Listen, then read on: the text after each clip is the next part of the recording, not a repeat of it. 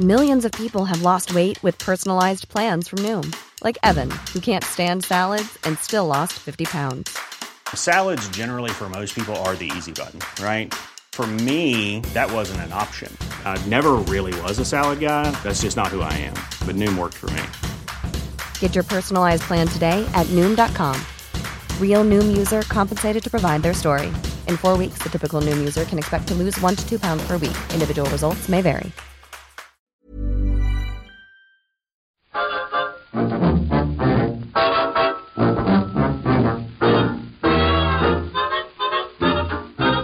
buenas, amigas y amigos. Bienvenidas, bienvenidos una semana más al podcast Reload, programa sobre videojuegos que hacemos desde anightgames.com.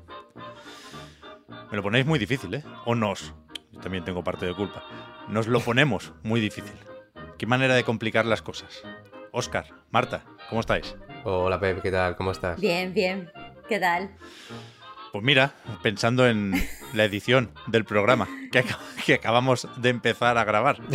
Porque Guiño, en realidad es, es- claro, es de esos que están desordenados eh, porque Víctor no está en el saludo, pero sí va a aparecer en algún momento de forma casi mística para hablar de Bayonetta 3, por ejemplo. Hoy toca hablar de Bayonetta 3, pero tocan otras muchas cosas porque es la semana del Tokyo Game Show. Nos están llegando ya algunas cositas desde Japón, pero ahora mismo, por ejemplo, están haciendo la presentación de Xbox. He visto que llega Guilty Gear Strive a Game Pass la primavera de 2023. Buena noticia. Deathloop ya está confirmado Sí, también, ¿eh? sí, sí, Deadloop, ¿cuándo? El 20 de septiembre, ¿no? 20 de septiembre en Game Pass. Cuidado con el tráiler de Deadloop en japonés, ¿eh? Yo igual me, me doy otra vuelta con las voces en japonés. Queda muy bien, queda muy bien. Pero eso, tenemos unas cuantas noticias del Tokyo Game Show. Tenemos algún que otro lanzamiento por ahí. Ya hemos jugado, menos mal, a Splatoon 3. Y tenemos pendientes unos cuantos eventos digitales. Porque quedan cerca, tenemos muy recientes, muy presentes, el Nintendo Direct y el State of Play, pero es que si tiramos un poquitín más para atrás, el pasado fin de semana, que por lo tanto entra en el podcast de hoy, están lo de Disney y lo de Ubi, ¿eh? Bueno, entran porque tú quieres. Quiero decir, esto es una Es elección verdad, lo, tuya ha- lo ha forzado, personal. lo ha forzado un poquito la Pep, la gente no se acordaba ya de esto, Pep. Es verdad que no se acordaban, ¿eh? Pero bueno, lo podemos, podemos mencionar. Bueno, o sea, delito no es, puede. delito no es, debería, pero no lo es. Son cinco Assassin's Creed de Marta. Pa, Ya, pa, pa, ya. pa, pa, pa. Lo dices como si el hecho de que fueran cinco fuera bueno. Cuidado, cuidado. Bueno, alguno habrá. Quiero decir, al final es comprar más boletos, ¿no? Es una forma de verlo, es una forma de verlo. Pero, pero vimos Claro. el Mario más Rabbit, que Es con verdad. eso ya debería estar todo curado. ¿A que tú Es tampoco verdad, te ¿eh? acordabas de que lo vimos? No, la verdad ¿Has que no. visto? ¿Has visto? Pero porque ya lo tengo reservado ese, yo ya, ya lo he pagado, ¿eh? Ah, bueno, que es que a ti, a ti solo te interesa como antes de soltar el taco. De una vez ya suelta el taco, se hace transparente. Ya, claro, ya le han Eh, convencido, no, no hace falta. Claro, claro, no, tiene más. sentido, tiene sentido. Bueno, la- cierro una etapa y, y ya la siguiente es jugarlo. A mí ya, o sea, ya me han convencido, no, no, me da igual que haya una batalla en un tren con la oruga, que pinta muy bien, pero, pero ni siquiera necesitaba esto para comprar Mario más Rabbids, Sparks of Hope. Efectivamente, no- nos tocará estar un rato comentando eventos digitales y, también presenciales, ¿eh? El Tokyo Game Show, menos mal, se está, se está celebrando in person, como dicen en inglés.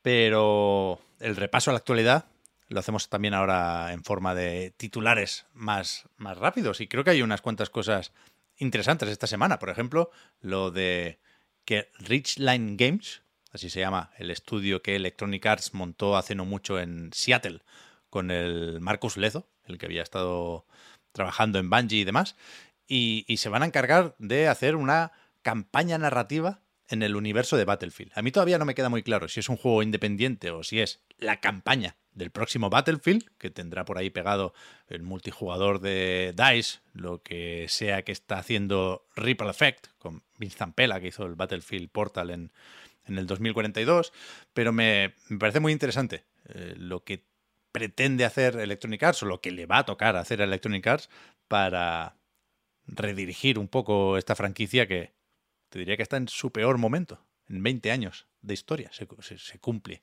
estos días el 20 aniversario de, de Battlefield. Ya veremos qué pasa aquí. Electronic Arts, que por cierto, se asocia con Koei Tecmo y Omega Force para hacer un juego de caza. Con el sello de EA Originals, nos lo van a enseñar, dicen que este mismo mes, quizá en un evento digital justamente, nos debían un EA Play y, y- y no sé, supongo que están diversificando el catálogo o el portfolio, pero desde luego es una alianza que yo, yo no me vi venir. Sí, sí, es la, la noticia más rocambolesca de, de toda la semana y mira que está ha habido, no ha habido noticias, ¿eh? Sí, ¿no? Además, nota de prensa, sin tráiler ni nada, Sí, sí. especificando que, o dando a entender que va a ser un Monster Hunter, pero, pero a ver, a ver, a ver qué pasa hasta que no para, ¿eh? Koei Tecmo. Vamos a hablar de otros títulos que ha presentado esta semana. Después está también lo de Babylon's Fall, que cierra sus servidores en febrero del año que viene, el 28 o el 27, supongo que depende de el cambio de horario, he leído las dos fechas, pero vaya, que justo antes de cumplir un año, el pobre juego de Platinum Games y Square Enix dejará de poder jugarse, entiendo. No sé si van a hacer algo para poner un cacho del juego offline, no creo que le importe a mucha gente, pero, pero además no, no se puede comprar ya, lo han retirado de las tiendas. Ujú. No sé si se revaloriza mi copia física, pero no lo quiero vender. Yo esto lo quiero para mí, de recuerdo. Tenemos una historia, no necesariamente buena, pero tenemos una historia con Babylon's Fall. Bueno, eso que me llevo. Ya se ha comentado que, que en el momento del cierre hay que estar ahí presente. A ver qué pasa. O si Sí, sí, juegos sí, sí. artificiales Claro, o claro, simplemente te echan y, y fuera. Yo de Babylon's Fall no me voy. A mí me tienen que echar. Yo- o sea, yo, yo tengo ganas de que llegue ese momento. Y la semana pasada hablábamos de esos problemas más o menos evidentes, si no en 343 Industries, desde luego con Halo Infinite y con su faceta de juego como servicio, con sus actualizaciones, con sus funcionalidades que o llegan tarde o no llegan, como es el caso del cooperativo local que protagonizó la polémica de- del otro día. Y ahora resulta que Bonnie Ross, la fundadora y la directora de- del estudio, llevaba 15 años ahí, fue el equipo que puso en marcha Microsoft para intentar que no se notara mucho la marcha de Bungie, o desde luego para seguir con la historia y la franquicia del jefe maestro.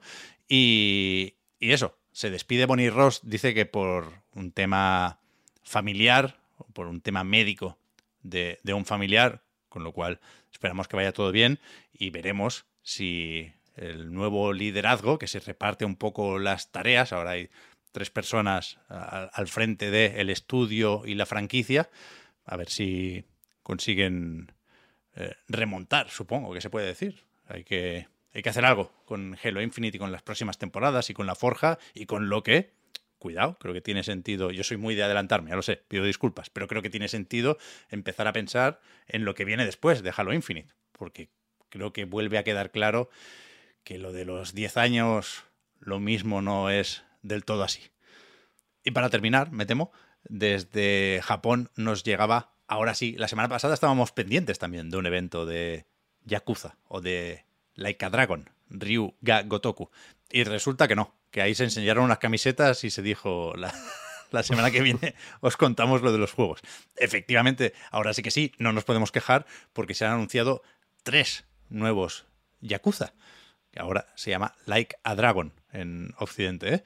Primero viene el Ishin, el remake de un juego que salió en Play 3 y Play 4, que es eh, el segundo, después de Kenzan, ambientado en el Japón de los samuráis. Disfrazaban un poco a Kazuma Kiryu y he visto a mucha gente muy contenta con lo de que llegue ahora esto a Occidente en febrero del año que viene. Todo esto será intergeneracional y multiplataforma, Play 5, Play 4, Xbox Series X, Series S, Xbox One y también PC.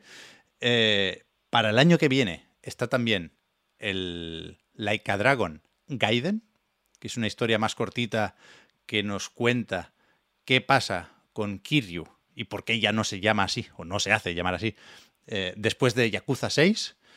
Y esto enlazará con Like a Dragon 8, que saldrá en 2024 y que estará protagonizado por Kiryu y por Ichiban. Con lo cual parece que será un poco una fiesta para los fans de, de esta franquicia. ¿eh?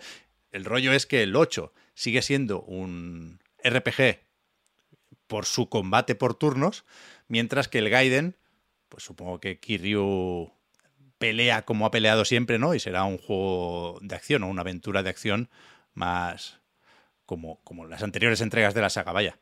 Muy fuerte viene el Ryuga Gotoku Studio sin Nagoshi, y supongo que son buenas noticias esto, igual que es buena noticia que llegue, por cierto, la saga Judgment, tanto la primera entrega como Lost Judgment, a Steam. Está disponible ya el juego en PC. A mí, Pep, eso sí te digo, me deja loco que el Like a Dragon 8 se haya confirmado ya, siendo para 2024, para la pasada generación también. Que es una cosa que podrían decidir en un añito cuando quede menos y, y lo vayan viendo. Y me sorprende que desde ya, todavía para 2024, vaya intergeneracionales. Ya, supongo que quieren empezar a trabajar más o menos ya, bueno, de hecho lo estarán haciendo, ¿eh? en, en la entrega sin esperar a ver qué pasa con las ventas de esas consolas de nueva generación, ¿no? Es arriesgado hacer algo tan grande como un Yakuza solo para PlayStation 5 y para Serie X, aunque bueno, las ventas de PC supongo que también son, son importantes. Ya, ya, yo- o sea, esa lectura yo creo que hay que hacerla, Oscar, pero bueno, de aquí a 2024 pueden pasar muchísimas cosas y es sorprendente lo bien que aguanta el, el estilo visual y los gráficos de, de esta saga, ¿eh? Hay unas cuantas capturas bastante, bastante impactantes, con el sudor en, en la frente incluso. Sí, sí. Sí, sí. Lo mismo con el Dragon Engine que con Unreal Engine, que parece que se está planteando un salto hacia el motor de Epic, que de hecho es el que usa Ishin, y por eso tiene sentido hablar de remake, porque han cambiado las herramientas y la tecnología ahí. Pero, pero a tope, a tope con, con Yakuza, ¿eh? Hay que hacer los deberes. Yo todavía no he jugado a todo lo que debería haber jugado de, de esta franquicia. Uf, no sé si colar aquí también algo del Kojima. Es que ya hemos, ya hemos hecho la broma en la recarga activa hace un ratito, Marta. Pero. Pero si el Fideo tuitea, nosotros comentamos, ¿no? Yo lo que te digo es que se está diluyendo, se está diluyendo la línea entre meme y creador. Y tú dirás, pues eso pasaba siempre con Kojima. Y es como, Verdad, ¿eh? bueno, ya, pero es que cada vez hablamos más nada más que para las gracias y menos para otras cosas. Es que el, el teaser este del Who I Am, ¿no? No, Who Bueno, Am I? teaser, tú, tú eres hiper generoso aquí, ¿eh? Bueno, es, es un, un adelanto. Algo tiene que haber ahí. Parece que se trata de overdose. Pero lo que iba a decir es que yo creo que Kojima necesita enseñar un juego ya. Que sea en la nube, que sea de móviles, que sea lo que quiera. Pero queda un poco lejos ya de Death Stranding. Y hemos hablado lo suficiente de Death Stranding como para que yo esté un poco preocupado por si cambio de bando o no con Kojima. Quiero decir, Kojimista de toda la vida, ¿eh? Pero no he escuchado todavía el podcast, pero está muy pesado con el podcast de Spotify, el Fideo. O sea, en Instagram no para de poner capturas de algún ranking, supongo que son los podcasts más escuchados en Spotify en Japón, vete a saber. Y está todo el día actualizando eso. Y, y no te creas que está en la Champions, ¿eh? Igual está en el puesto 33. Pero si sube al 32, el tío te lo pone. O sea, ahora que Kojima es nuestro competidor directo, a ti ya no te gusta Kojima. Bueno, claro que me gusta Kojima, pero para que no corra ese riesgo de dejar de ser un director de videojuegos y pase a ser un- una personalidad de Twitter o de Instagram, creo que necesitamos saber qué trama. Es que el otro día estaba con el rollo este de la realidad virtual y el tío dijo, no es ningún juego, ¿eh? no os asustéis, pero me apetecía tener algo en el Tokyo Game Show y entonces hemos hecho para VR el recibidor de la oficina. Uf, ya, ¿eh? Es que, uf. La performance, ¿eh? La performance del señor Hideo Kojima. Fideo, tío. Paseate por mi oficina Dale. en realidad virtual y es como, pues no, Kojima, no. Dale a, la, dale a la nube, aunque sea, si me parece bien. Pero, Pero ¿tú, tú te imaginas que es una experiencia de terror en su oficina, en VR? bueno, que claro, igual, ¿Es una surprise? igual te cargas la figura del Luden sin querer y entonces hay una maldición que cae sobre ti, claro. Uf. Pero es que estaba el otro día editando un tráiler. Bueno, da igual, no quiero pensar más en Hideo. Él sabrá lo que hace, él sabrá lo que hace. Era broma. Kojima-san, no voy a dejar nunca de ser kojimista. Uf, hay que hablar ¿eh? de Disney y de Ubisoft.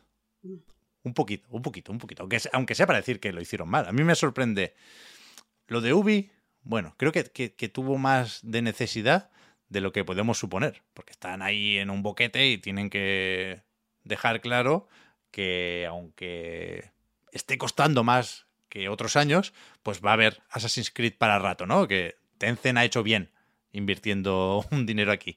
Pero lo de Disney también me sorprendió mucho, porque no había ninguna necesidad de hacer un Disney and Marvel Game Showcase si no era para enseñar algo decente. Y además ellos mismos nos pusieron el cebo o el reclamo de eh, enseñaremos el nuevo juego de Amy Hennig, que es algo de Marvel, y pues ahí, ahí nos tenían atentos, ¿no? Y fíjate que, que, te puedo decir que me da igual todo lo demás. Que el avatar de móviles, supongo que es inevitable. Que el juego este de Mickey para Switch, pues aunque lo hagan los del Battletoads, pues supongo que gustará a la chavalada. Me parece bien, claro que sí. Que hagan más juegos de Mickey. Poco juego de Mickey hay.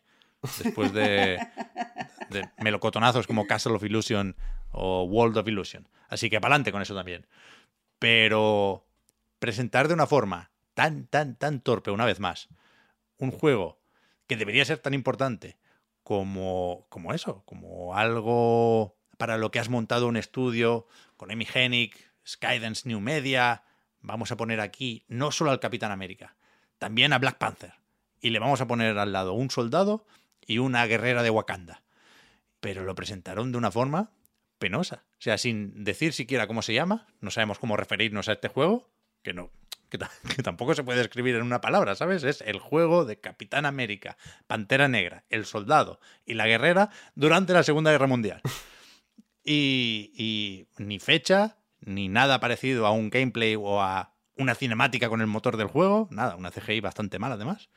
Y encima, encima, si no lees lo que se contó después, te puedes ir a dormir pensando que es un Marvel's Avengers, que es un cooperativo a cuatro de estos que no quiere nadie, cuando en realidad no, en realidad es un juego single player, es un juego cinematográfico que la propia Amy Hennig en una charla durante este D23, este evento que sirve para presentar todo lo relacionado con Disney y Marvel y Star Wars y lo que surja, pues, pues llegó a compararlo con Uncharted, vaya. Parece que vas alternando eh, entre todos estos, estos cuatro personajes, ¿no? Pero no, en el tráiler no, no, quedaba claro, pero ni por asomo, al, al, al revés, al revés. Entonces, es imposible ahora mismo tenerle ganas a esto, ¿no? Más allá de la fe que, que, uno pueda querer recurrir a eso, me parece que, que, lo hicieron muy mal, muy mal, muy mal, muy mal. Claro, es que creo que cuentan con que eh, el nombre de Amy Henning va a engrasarlo todo, que el nombre de Amy Henning nos va a dar eh, efectivamente el tipo de juego al que quieren que recordemos. Pero es que no estoy segura de, de, que lo haga cuando está por medio una franquicia tan grande como. Uh -huh. Bueno, una compañía tan grande como Marvel. Porque eh, igual que la gente asocia a, a, Amy Henning a unas cosas muy concretas, la gente también, creo, asocia a Marvel en videojuegos a unas cosas muy concretas. Entonces, sí, que... eh, tienes que darnos una visión más clara, creo yo. Y el nombre de Amy Hennig a lo mejor no suena a nosotros, pero entiendo que para el gran público, que es a lo que, a lo que acabarán yendo, a lo mejor no significa, no significa tanto. Sí, sí. Sí, a la gente lo que hay que decirle es, estamos haciendo un Uncharted de Marvel. Y desde luego, no, no ese es el mensaje que manda el, el tráiler. Y, y, aparte, eh, el, el, el, concepto, eh, y, y, no quiero profundizar, pero el concepto Uncharted de Marvel no creo que sea eh, algo eh, claro, o sea, tan claro como lo queréis poner. Porque quiero decir, eh, las narrativas de películas, o sea, Uncharted recoge las narrativas de películas de aventuras de los 80 y 90 y, te, y las adapta al videojuego, correcto, clarísimo. Las películas de superhéroes eh, y Marvel en videojuegos son otro tipo de aventuras, no solo porque tenga superhéroes, sino por la forma en la que se resuelven los conflictos, el, tipo de poderes que tienen, no, no poderes de superhéroes, sino la, las cosas, las capacidades que tienen los personajes eh, cuando son en una película de aventura y en una peli de superhéroes son muy diferentes. Eh, es un juego personalista en el que el centro es el aventurero, es que no me parece que sea tan claro la frase de esa Uncharted de Marvel a mí no me parece que sea una imagen tan clara como quieren, como están pensando estas personas, ¿eh? Es que el género superheroico y el género de aventurero son muy diferentes. Yo sí puedo llegar a verlo, ¿eh? Porque además parece que cada personaje tendrá una función O sea, a Capitán América y a Black Panther, pues ya más o menos los conocemos, ¿no? Y, y sabemos que de una forma u otra van a acabar a hostias. Pero supongo que el, el soldado representará el shooter, pero la, la, de Wakanda es una espía, por lo visto. No sé si habrá un poco de sigilo o, bueno, en Uncharted había algo de eso también, ¿no? Pienso en Uncharted 4 y la parte de colarse en la fiesta, que, que es especialmente peliculero, incluso para lo peliculero que es Uncharted, pero, pero yo, yo creo que sí se puede hacer algo guay. Pensando incluso en el prólogo de Marvel's Avengers, la parte esa del puente, eh, antes de que explote la mierda esa, la, la acción va saltando de, de, un superhéroe a otro para presentarte el tutorial de cada uno, ¿no? Y a mí un rollo de esos de montaje, de vale, hasta aquí llega el Capi, ahora le toca a Black Panther, ahora a, a la de Wakanda, ahora al soldado. Creo, creo, que se puede hacer guay, pero, pero desde luego estoy poniendo 100% de mi parte porque nada de eso se enseña en el tráiler y nada de eso parece que lo vayamos a ver pronto, desde y, luego. Y claro, ver, claro. No, quiero, no quiero ponerme yo eh, negativa, pero tú estás viendo eso porque tú dices, pones de tu parte, pero es que lo mismo se puede hacer al contrario, te puedes poner obtusísimo y, y ver cómo chocan los conceptos con bastante facilidad también. Sí, sí, sí. No sé. Sí, sí.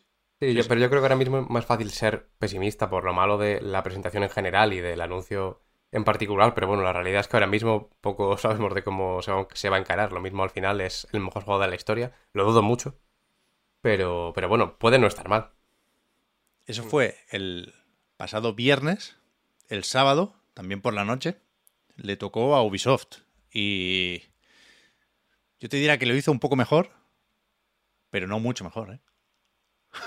más allá del Mario más que ya lo hemos comentado, igual no, no, nos faltaba decir que habrá un DLC con Rayman, que yo creo que, no sé, en el crossover entre Nintendo y los Rabbits, la gente tiene más ganas de ver personajes de Nintendo que personajes de los Rabbits, aunque Rayman mola, ¿eh? En general.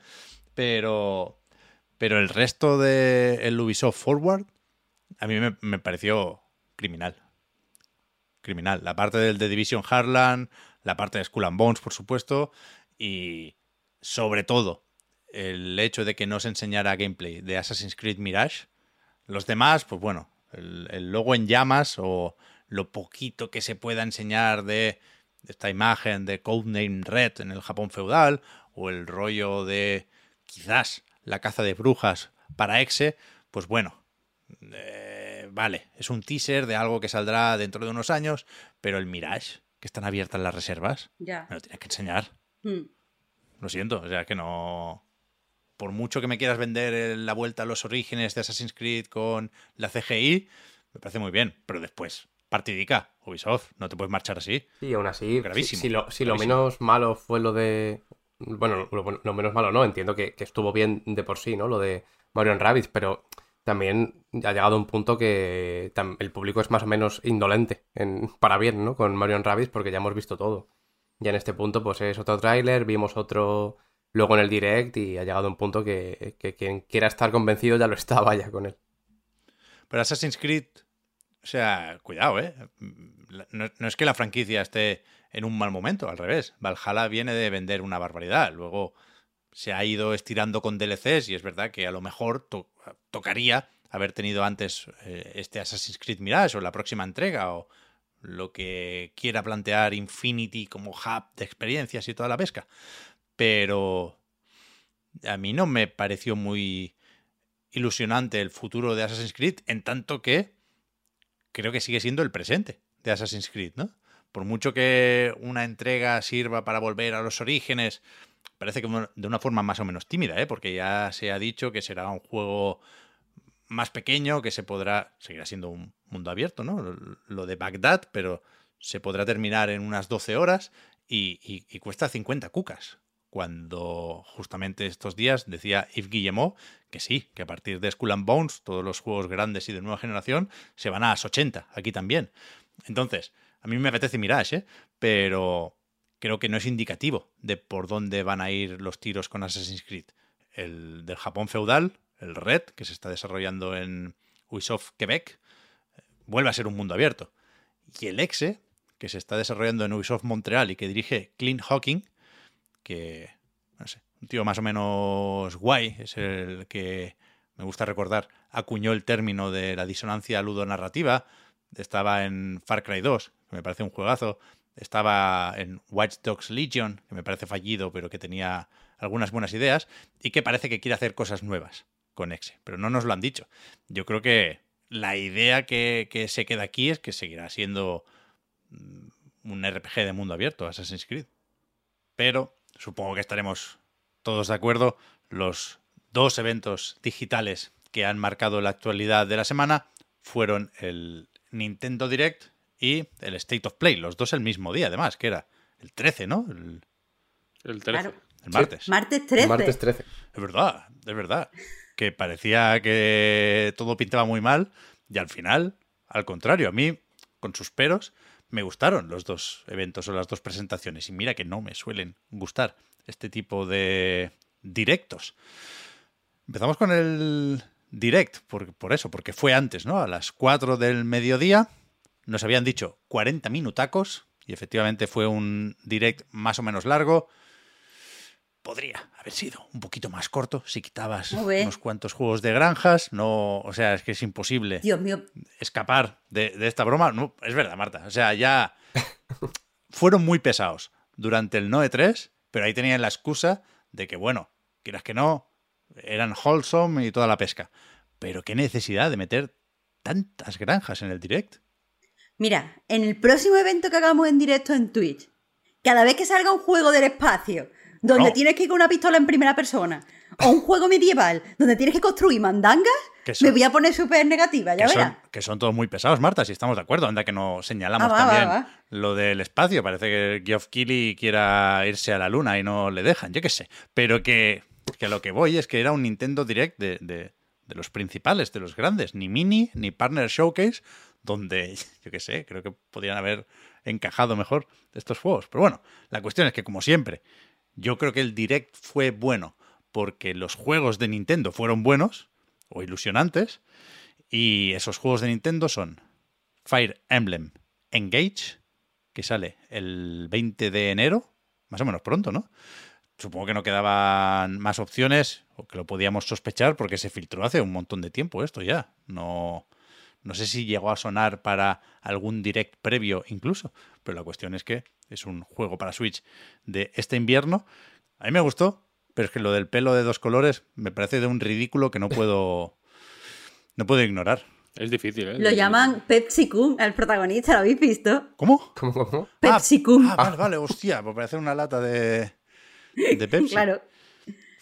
Yo, yo espero que se pueda editar, que le podamos poner una gorra de Mario o algo, o un, o un, o un casco con visera, pero se, se podrá uno acostumbrar, supongo, y, y merecerá casi seguro la pena el esfuerzo, porque todo lo demás pinta muy bien. ¿eh? A mí es que en este tipo de juegos, todo lo que es transición entre eh, cuadrícula y ataques me, me gusta mucho, y este lo hace especialmente bien. El nombre también me parece raro, Fire Emblem Engage, Engagement. Pero, pero bueno, me, me pareció un buen anuncio y una buena manera de empezar el direct. Suelen empezar los Fire Emblem, los, los directs. Suelen Y, se ve bastante bien, además. ¿eh? Con este Sí, vi, mucho el, Sí, sí, sí. el meme de, de la Switch Pro, que se estaba Muy bien, corriendo muy Switch bien. Pro y, joder, sí, total. sí, Sí, sí, sí. que es verdad que luego el siguiente que, que vino a continuación ya dejó claro que, que no era la Pro, pero, pero bueno. Después a mí me, me hace especial ilusión Pikmin 4, la verdad, por ver a Miyamoto, que es algo muy tonto, pero que a mí me pone de buen humor al instante, y porque yo llevaba mucho esperando este Pikmin, por, culpa de Shigeru, justamente, ¿eh? que dijo hace una pila de años que ya casi lo tenía terminado, luego hubo cierta confusión porque no se sabía si se habían malinterpretado sus palabras, si hablaba de algún Pikmin que salió en 3DS, creo recordar. La cuestión es que eso da un poco igual ya porque en 2023 tendremos Pikmin 4 y lo poquísimo que se vio pinta fenomenal. O sea, Pikmin 3 Mm. se ha hablado muchas veces de hasta qué punto era Next Gen cuando salió para Wii U y Switch no creo que permita muchísima mejora, pero se va a aprovechar seguro y es que se ve fenomenal, ya digo. Creo que hay incluso aberración cromática en algunas capturas publicadas por Nintendo, cosa que me, me sorprendió bastante. Tengo muchísimas ganas de este. A mí me asustó un poco. A ver, entendía que Miyamoto no iba a salir a hablar de Pikmin Bloom solo. Evidentemente, ¿no? Pero, pero me, me asustó un poco, ¿eh? Me dejó el culo torcido. Menos mal que al final hablo de, de Pikmin 4. Es verdad que no se vio nada, ¿no? Como dices tú, Pep, de cómo se va a jugar. Entiendo que cómo se va a ver sí que es lo poquito que se vio, que es lo que. Pues eso, lo que da buenas sensaciones en general. Hmm. Aparte del teaser, hay al- alguna captura que creo que, que nos enseña que es un Pikmin como los de siempre, ¿no? Porque no se, no se llegó a ver un Olimar en el direct, pero, pero hay una captura donde sí vemos un pequeño astronauta de esos que, que dirige los Pikmins, así que no creo que, que haya una revolución, ni creo que lo necesite la franquicia. Después llegó el turno de Bayonetta 3. Bueno, me voy a poner un Netflix Bueno, y ya Ponte algo- ponte algo- tranquilitos. bueno, espérate. Algo largo, ponte algo Espérate, largo. espérate. El año del descubrimiento acaba de llegar a filming. Pero ¿qué Ah, pasa? mira, pues. Son tres horitas buenas. ¿Pero qué pasa aquí? O sea, es que hay un problema aquí claramente que es que Bayonetta 3 es demasiado bueno para un direct. Pero Nintendo dijo, aquí os pongo un tráiler cortito y luego ya, comíos, os miráis ocho minutacos de comentarios sobre el sistema de combate en otro vídeo. Y e- ese fue el direct bueno, Eso fue- está, el otro sí. vídeo. Sí. Mira, Hay un momento en el vídeo, minuto, minuto 1, segundo 45.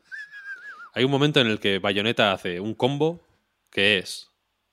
eh, te lo voy a decir. Aquí, puñetazo, puñetazo, puñetazo. o sea, es puñetazo, puñetazo, puñetazo. El, el- el combo normal de. Si, si le das muchos puñetazos que empiezan a salir brazos ahí. pa, pa, pa, Con pa, las pistolas, eso voy a decir, claro. Y luego, mientras está haciendo eso, esquiva un ataque, rueda por el suelo como en Bayonetta 2, que, las, es- que hay que, que las esquivas estas que vas como por el suelo, que te puedes diagonal. un poquito, Increíble. y tira, y tira para atrás con el, lo que parece ser la pantera de ahora, esta, que te conviertes como en la mariposa esta así. En tiempo brujo va con la mariposa hacia atrás y luego remata con, con otro con otro ataque de final de combo, ¿sabes? Con un gancho hacia arriba. Esto a mí me sugiere que, los, que el combo Interruptus ahora se puede hacer también con la pantera, de alguna forma, en no sé en qué capacidad. Hmm. Pero es que en este vídeo hay, hay chicha de esta. Estos son 7 segundos del tráiler. Lo, lo llevo comentando 30 segundos ya. Claro. Hay una, hay una cantidad de chicha aquí que, que es fina, ¿eh? O sea, es- este juego va a ser po- potente. Bueno, claro, es que el tráiler profundiza, evidentemente, en el diseño y en la forma de jugar a Bayonetta, pero no lo explica todo. Se centra en las No, nuevas no. mecánicas, estas de la máscara que ya eh, más o menos se detallaron en el anterior tráiler, y seguramente Bayonetta 3 seguirá sin tener la profundidad de un Devil May Cry 5, que creo que apunta un poquito más alto en ese sentido, pero, pero que, que eso, que es probable que ni siquiera lo hayamos visto todo. Y cabe preguntarse eh, hasta qué punto esas mecánicas relacionadas con transformaciones e invocaciones, los demonios aliados de Bayonetta cobran más importancia en, en esta tercera entrega. Y yo creo que es fácil verlo como una forma de hacer el combate más accesible, ¿no? Porque aunque no es la estrella de Super Mario, porque te pueden pegar mientras estás con el dragón ahí gigante luchando contra el, resto de enemigos, eh, sí, sí parece que debería facilitar hasta cierto punto el combate, pero no sé si al mismo tiempo serán mecánicas que utilizadas de una forma más específica y concreta pueden añadir complejidad también al, al combate.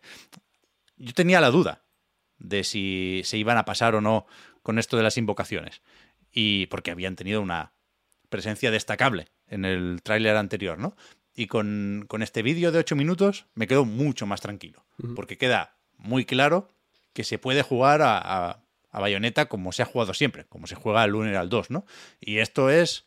O, o creo que estará la opción de usarlo como remate. Yo todo el rato pensaba cuando veía Bayonetta invocando a Gomorra, que, que es como El momento este de, de girarse antes de la explosión. Yo voy a sacar al bicho, o a la araña, o a quien sea, justo antes de matar al enemigo. Para el golpe final. Todo lo demás, ataques de tortura y combos tradicionales. Es sobre todo que lo que se ve en el, en el tráiler, ¿no? Al final, que hace un poco eso en general. Es muy bueno Sí. el tráiler. Me da la sensación de que están los Está combates súper súper bien medidos, enseñan todo perfecto, me parece súper guapo. Y todas las transformaciones que tiene la, la máscara, lo de los... ¿Cómo se llaman? Los demonios infernales, ¿no? Que encima están cada uno vinculado a cada arma. Luego, además, eh, cada transformación que puedes hacer te sirve como movilidad por... Pues por el escenario Claro, en general. sí, a mí la araña me, me tranquilizó mucho por sí, sí, sí. eso, porque no lo vi como simplemente una parida, sino que es como, vale, vale. Eso eh, se, se va a poder hacer también más cosas con esta con estas historias. Pero decías la cosa es que en pan- el la 2, pantera, por Víctor, ejemplo. eh, perdona, antes, pero, Sí. pero no hay pantera como tal, ¿no? Ahora es la mariposa esta, no hay... Sí, lo, voy a llamar Pantera. Vale, vale, no- no- Lo siento, estoy, muy- estoy demasiado acostumbrado. Eh, o sea, a la anguila del 2 le llamaba Pantera también. así que no- Pero en el 2 ya había. eh, el combos interruptus, por cierto, me, me veo obligado a explicarlo brevemente. La cosa es que en Bayonetta, tú. Un combo, por ejemplo, es puñetazo, puñetazo, puñetazo, puñetazo y machacar patada. Y eso hace como un. remata con un golpe muchísimo más fuerte. ¿no? Eh, pero la, eh, en- en- la cosa es que en Bayonetta la gracia está en que en mitad del combo puedes esquivar. Claro. Si tú si pulsas puñetazo, puñetazo, puñetazo, puñetazo, dejas pulsado el botón de puñetazo y esquivas al mismo tiempo, cuando termina la esquiva, si pulsas patada, continúa con el combo que estabas haciendo antes. Eso es. Por eso se llama combo interruptus. Y, y- y- y yo tengo la sensación de que se puede ahora continuar con combos des- incluso después de hacer la pantera, que eso es- sería una revolución. si Por eso, por eso, por eso creo que se va a poder intercalar una invocación más de lo que sospechamos. Porque hay, Sí, un, hay sí, un parry, por ejemplo, usando esos eh, demonios, esas criaturas infernales. Tú, si ves que. ¿Cómo se llaman los bichos nuevos? O- o- homúnculos, ¿no? Si ves que te va a pegar, puedes esquivar para activar el tiempo brujo como se ha hecho toda la vida. Antes de Bayonetta no existían los videojuegos. Y, y si tienes barrita, supongo, que será la misma que se utilizará para los ataques de tortura, puedes hacer un parry con eso, con la araña. Sí, Y- y sí, hay momentos increíbles con esa mecánica. Eso a mí me, sí. Me da la vida. ¿eh? En- la cosa es que en el 2 ya, ya con el, la historia este de que activabas con el L, Sí. que todos los ataques fueran ataques que no me acuerdo cómo, se- cómo se llaman ahora mismo, vaya. Ataques tochos, vaya, como de final de combo. Sí. Ahí, pa, pa, pa, pa. Eso ya era.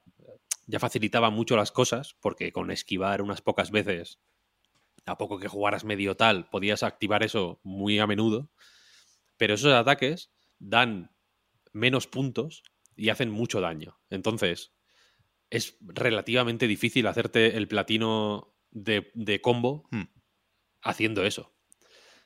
Mm, a, a mí me gusta esta forma de plantearse em, la- las novedades ¿no? y los añadidos, porque sigue habiendo ah, una- un objetivo último, si quieres hacerte el platino puro en, todas las, en, todas las- en todos los versos, que te obliga a no abusar de, este- de estas mecánicas, a usarlas de manera Claro. eh, puntual o incluso a ignorarlas.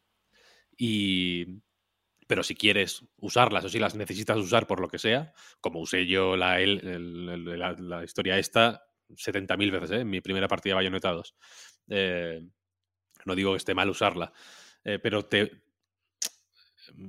creo, que, creo que encaja muy bien con la forma de ser de Bayonetta de, vale, tienes mil recursos, ahora utilízalos de la manera que te vaya mejor para encontrar un equilibrio entre lo rápido que eliminas a los enemigos, la puntuación de combo que consigues y el daño que recibes, ¿no? Entonces, que, es- que son las tres, digamos, eh, los tres vectores que hay que tener en cuenta para hacer platino puro.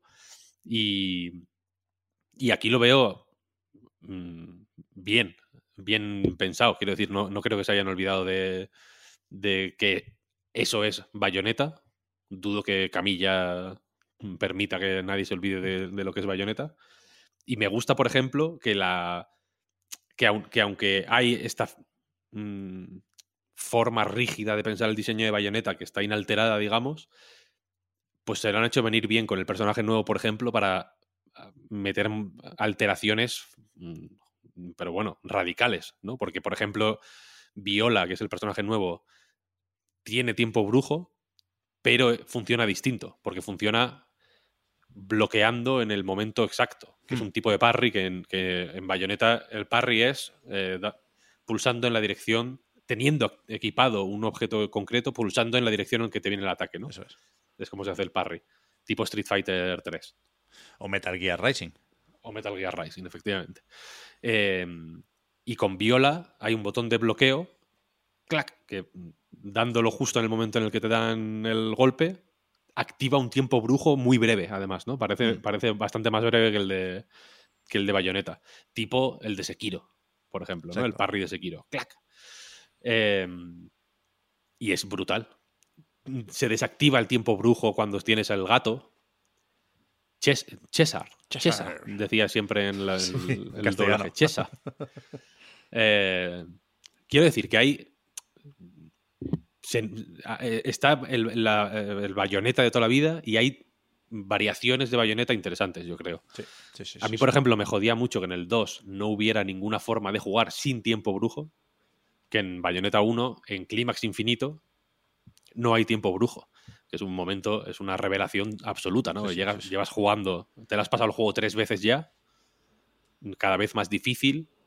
Has tenido que recurrir al tiempo brujo seguramente porque parece absolutamente fundamental y en el modo de dificultad más difícil de todos, que los enemigos que te salen por todos lados son avanzadísimos, que te meten unas toñas que, que- que te dan cinco y te, y te fulminan las tres barras, que es difícil, difícil, no hay tiempo brujo, es como Claro. te jodes. Puedes activarlo si eres extremadamente bueno, ¿no? Si haces un parry de estos perfectos que con contraataque, creo que ahí sí se activa el tiempo brujo, pero Eso sí, es. pero el esquivando normal, digamos, no hay tiempo brujo.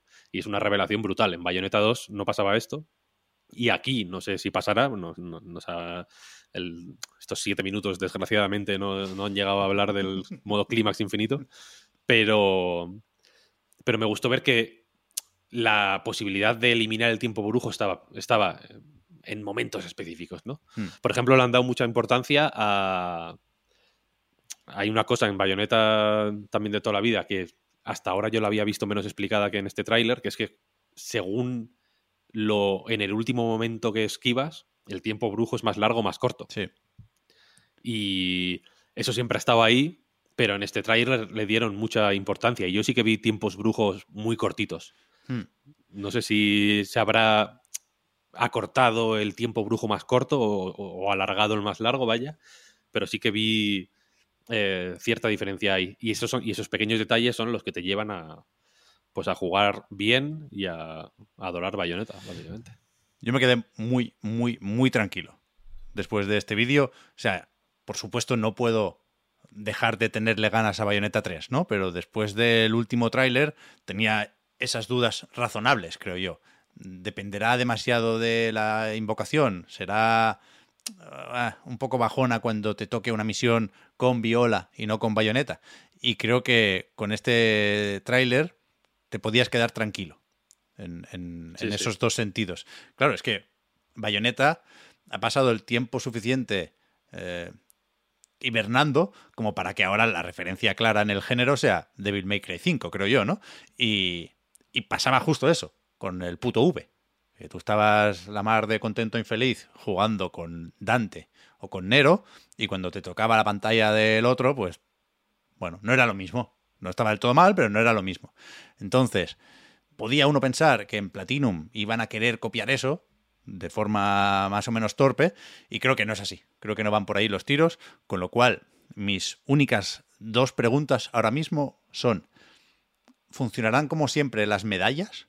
Porque creo que no hemos visto, Víctor, el desglose. O sea, en, este vídeo sí aparece eh, La- el Un- resumen final. una ¿no? puntuación final, exacto, donde vemos que sigue habiendo versos opcionales, que se puede conseguir platino puro, se saca una plata, el de la partida, pero ¿qué estáis haciendo? ¿Volved a, a grabar Sí, eso? eso, es mal grabado, es que juegan muy mal, muy mal. Mínimo, mínimo oro. Se deja la mitad de los versos, ¿eh?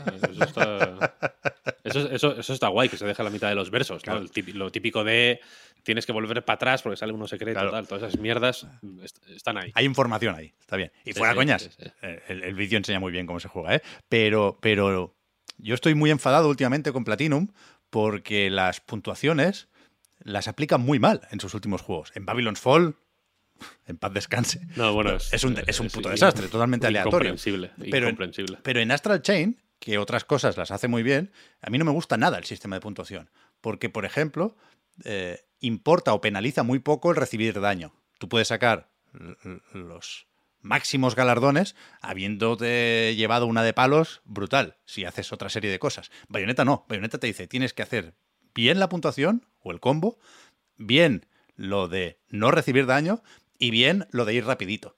Entonces, creo que en ningún momento se ven esos tres apartados, pero debo No. suponer que, que no van a tocar esto, no me jodáis.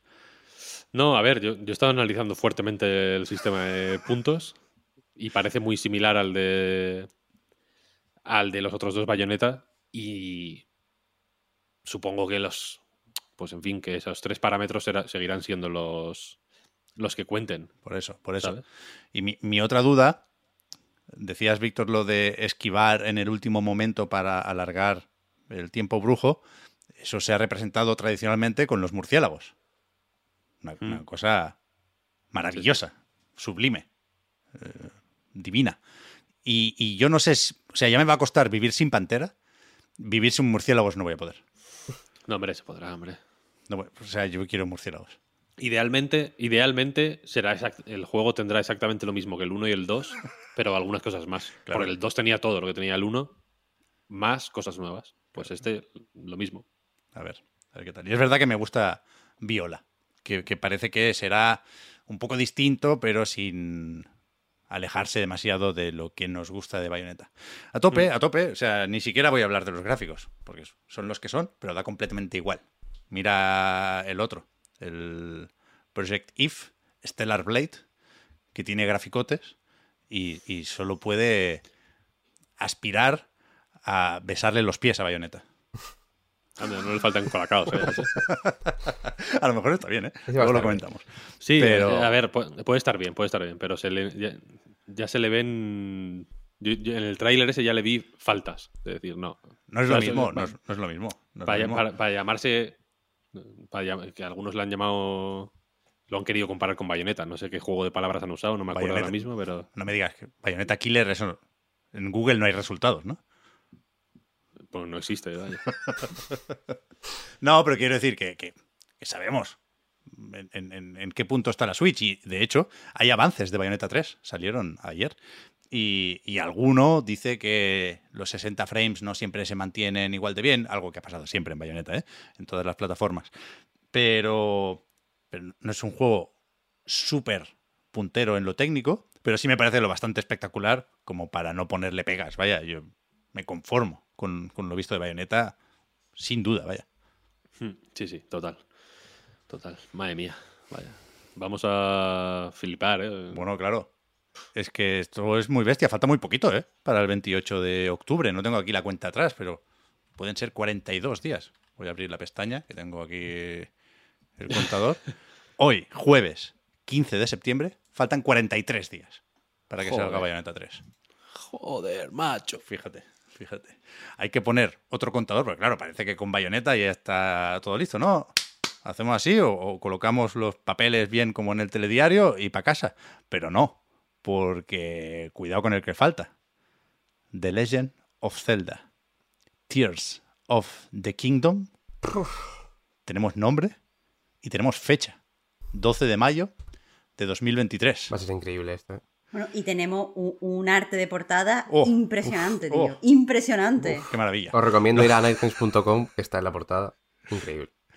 Lo que no tenemos es un vídeo de 8 minutos, en este caso. Es un tráiler de unos pocos segundos con lo de más o menos siempre, Link ca- cayéndose de, de una especie de templo en el cielo. Ahora sabemos cómo va a volver a subir también. Parece que la parabela deja paso a una especie de aerodeslizador. Pero, claro, esto es que es muy tocho. Yo me pongo de, de verdad, me pongo nervioso con, con la secuela de Breath of the Wild. Pero tenía una pregunta que llevo todos estos días guardándome para, para poner aquí en- encima de la mesa. El tráiler empieza con Link abriendo una, una, una puerta, un portón, porque es una puerta de estas grandes. La animación ¿Es un guiño a Souls barra Elden Ring? ¿O es la única forma que hay de abrir una puerta de este estilo que lo que hace es revelar el mundo que hay detrás? Mm, yo te querría decir que es lo primero, pero en realidad pensándolo un poco en frío, creo que no hay otra forma de abrir una puerta de 20 metros de altura, prácticamente. Pero se puede empezar el tráiler de otra forma. O sea, Mm, yo, yo me pregunto, por, por curiosidad sana, ¿eh? no, no, no por morbo, si Aonuma y compañía han jugado a Elden Ring. Si saben que hay una conversación que protagonizan estos dos juegos, Breath of the Wild y Elden Ring, sobre la nueva forma, quiero suponer, de hacer mundos sobre, abiertos. sobre ¿no? cómo se, sobre cómo se abren puertas. exacto, exacto. El interesante mundo de los videojuegos. No, pero no, no, no, no puede haber un, un toma y daca en relación que- a, a la forma de hacer eso, pues eso, mundos abiertos. Que después de Breath of the Wild podría parecer que todo el mundo iba a tirar por ahí y, y en realidad seguimos estancados en los iconitos y en los mapas tipo Ubisoft, que para que no brinque solo Ubi, es exactamente igual en Horizon Forbidden West, por ejemplo. Solo Elden Ring ha intentado algo similar a, a- a lo que hacía el Zelda de, de Switch y de Wii U también. Más allá de indies tipo Sable, pero en, en- en el AAA siguen siendo estos dos los mundos abiertos más o menos revolucionarios. Yo entiendo la, comparativa y que, la hace muchísima gente. Mucha- muchas personas han querido ver eh, la animación de abrir puertas y como una referencia o como un tal, pero a mí me cuesta verlo así, no porque tenga ningún tipo de, de información o certeza sobre tal, sino porque eh, Breath of the Wild, el primero, estaba todo el tiempo intentando crear como hitos visuales. Hmm. Y es fácil ver un hito visual de este con el- la imagen súper típica que ahora todo el mundo va a Breath of the Wild, aunque mm, tiene muchos referentes anteriores en pintura y tal. Pero la imagen de Link de espaldas eh, como eh, preámbulo de aventura y como imagen que rápidamente te transmite el salir a explorar y al descubrir cosas. Y, y- pero eso no solo lo veo en esa imagen, creo que a lo largo de Breath of the Wild hay un montón de este tipo de eh, imágenes hiperexpresivas y con mucha eh, capacidad para transmitir sentimientos. Entonces entiendo que un equipo que, que quiere crear tanto tipo, tanta cantidad de imágenes icónicas y que quiere crear tanto tipo de imágenes reconocibles y, y formatos que se transmiten de juego en juego porque son como hipersintéticas, por decirlo de alguna forma que quizá no es la más apropiada, no creo que vayan a empezar su tráiler de presentación haciendo una referencia a otro juego, por muy cool que pueda ser pensarlo. Yo creo que es que no hay otra forma, en resumen, de abrir ese tipo de puertas. Es. Son grandes y hay que hacer ese esfuerzo. No, Claro. más. Pesan. Vale, vale. Y el tráiler como tal, la verdad es que, a ver, a ver, sigue sin enseñar nada más allá de lo de la roca esta gigante que, que sube como por una recta amarilla que da a entender como que solo se puede mover por ahí, ya veremos cómo va exactamente eso. Pero a mí con muy poquito, la verdad, con, con este me, me contentan, ¿eh? Yo creo que es buen tráiler, eh, en tanto que eh, es lo que la gente que está esperando este juego quiere ahora mismo, ¿no? Más allá de que bienvenido sería también un poquito de gameplay, que llevamos ya un montón de, de tiempo sabiendo de él y no hemos visto nada todavía. Pero yo creo que es lo justo para quien, para quien lo espera con ganas. Yo estoy, yo estoy contento con el tráiler. Quiero decir, gameplay habrá. Tendrá su Nintendo Direct, por supuesto, este Tears of the Kingdom. Y, y el tráiler de presentar el tono, presentar la ambientación, lo tuvimos ya en el E3 de hace unos cuantos años, que sería 2018, 19. El de, el de la momia, vaya. Muy buen tráiler aquel. Y, y quizá el, el tráiler que sobró fue el anterior, el de pedir disculpas por el retraso y tal y cual, que era básicamente como el de ahora, pero sin título y sin fecha, ¿no?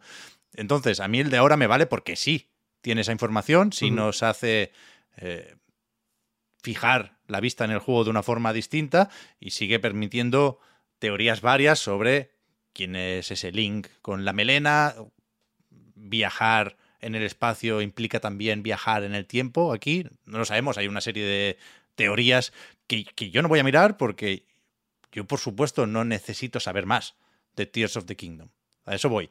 La semana pasada hablábamos de, o decía yo, que juegos como The Last of Us pueden permitirse una serie de cosas que otros juegos no, por, por- porque han demostrado mucho, ¿no? Y, y se han ganado algo. Pff, Breath of the Wild, pues todavía más. Hay, yo creo que hay reglas especiales para juegos como Breath of the Wild. Entonces, no me cuentes más. Yo no quiero saber nada más. Yo ya Ujú. sé que este juego lo voy a comprar de cabeza día uno o día menos uno, a ser posible. Entonces me, me- me parece suficiente un tráiler así, que me dice lo que quiero saber, cómo se llama y cuándo sale. De verdad, lo demás, sorpresa. Y están sorpresa. jugando un Y poco a que eso, yo creo. Claro, y creo que Nintendo sabe eso. Creo que Nintendo sabe que la diferencia entre el 9 y el 10 puede estar en sorprender. Con lo cual, ¿no? El- el- el no dejar claro de antemano cómo se diferencia de Breath of the Wild. Y dejar que eso nos sorprenda durante la partida. Estoy súper de acuerdo co- contigo, vaya. Eh, aparte, eh, mm, quiero decir, eh, hay, hay cosas que hace Breath of the Wild que funcionan mejor experimentándolas tú antes que viéndola, no por la sorpresa, sino por, por el tipo de, de sentimiento que, que te transmite el descubrimiento, pero no en el sentido de sorpresa, sino el, eh, el sentido de la maravilla de hacerlo tú. Pero también esto de no ver nada lleva a que mucha gente pues empieza a sacar teorías. Y hay una cosa que me está poniendo muy nerviosa, que hay gente, hay, hay teorías, hay, hay tuiteros, gente en Reddit, que dice que el subtítulo, este de las lágrimas del reino, es porque ha muerto la princesa Zelda. Y estoy Ah, mal con eso. No puede ser, ¿verdad? ¿Por qué lo dices, Marta? ¿Por qué lo bueno, dices? En- el- pero en el primer tráiler salía ella, cuando bajaban pero- ahí en esa cueva. Pero que dicen que eso es el prólogo. Mm, Bueno, pero entonces habrá que resucitarla, Marta. ¿Cuántos templos quieres que haga para resucitar? Entonces Shadow of the Colossus. No, mejor, pero yo me- quiero- mejor me lo pones. Mejor me Yo, lo pones. yo quiero que, que, que esté, que tenga más presencia, ¿no? Que, no que muera y el reino esté llorando. Eso no me gusta. Espero que, que, esa- que esas teorías no, no tengan base. Que, que también me sorprendan con la premisa, quiero decir. Y además yo creo es que se están jugando un poco a soltar piecitas de información. Aquí supongo que es un poco el, el mural del principio. En el del retraso incluso se vio, lo poquito que, es, que se vio fue suficiente porque ya se vio la espada maestra como corrupta. Mm. Todo tiene, no sé, van dando pistitas poco a poco.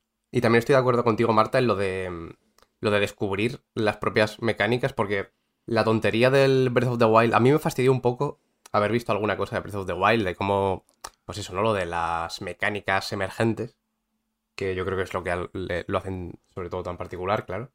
Eh, ver lo de la... mm, poner un, un pedernal, creo que era, al lado madera y darle con un... con un hacha, por ejemplo, de metal, y que a partir de ahí se crea una hoguera, eso haberlo descubierto yo me habría gustado más, la verdad. Pero bueno, a lo mejor tampoco se me habría Volar con ocurrido nunca. fuego. Volar con fuego. Volar total, con fuego total, fue total. Increíble para mí. ya ves. ¿Os gusta el, el título?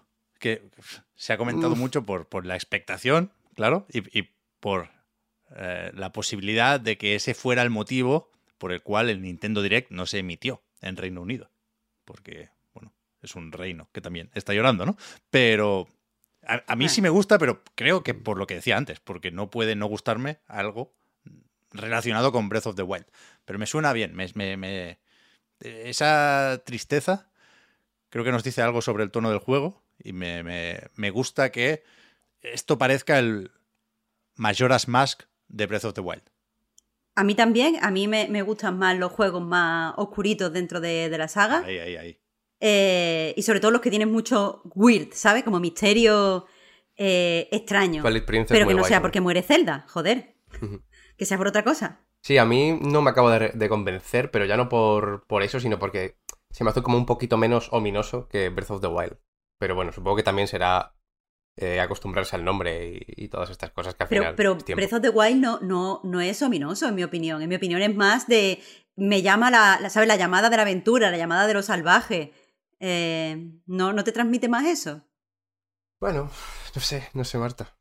Yo lo que quiero es jugarlo. Tú porque, tú porque no eres monárquico, claro, pero Tears of the Kingdom claro.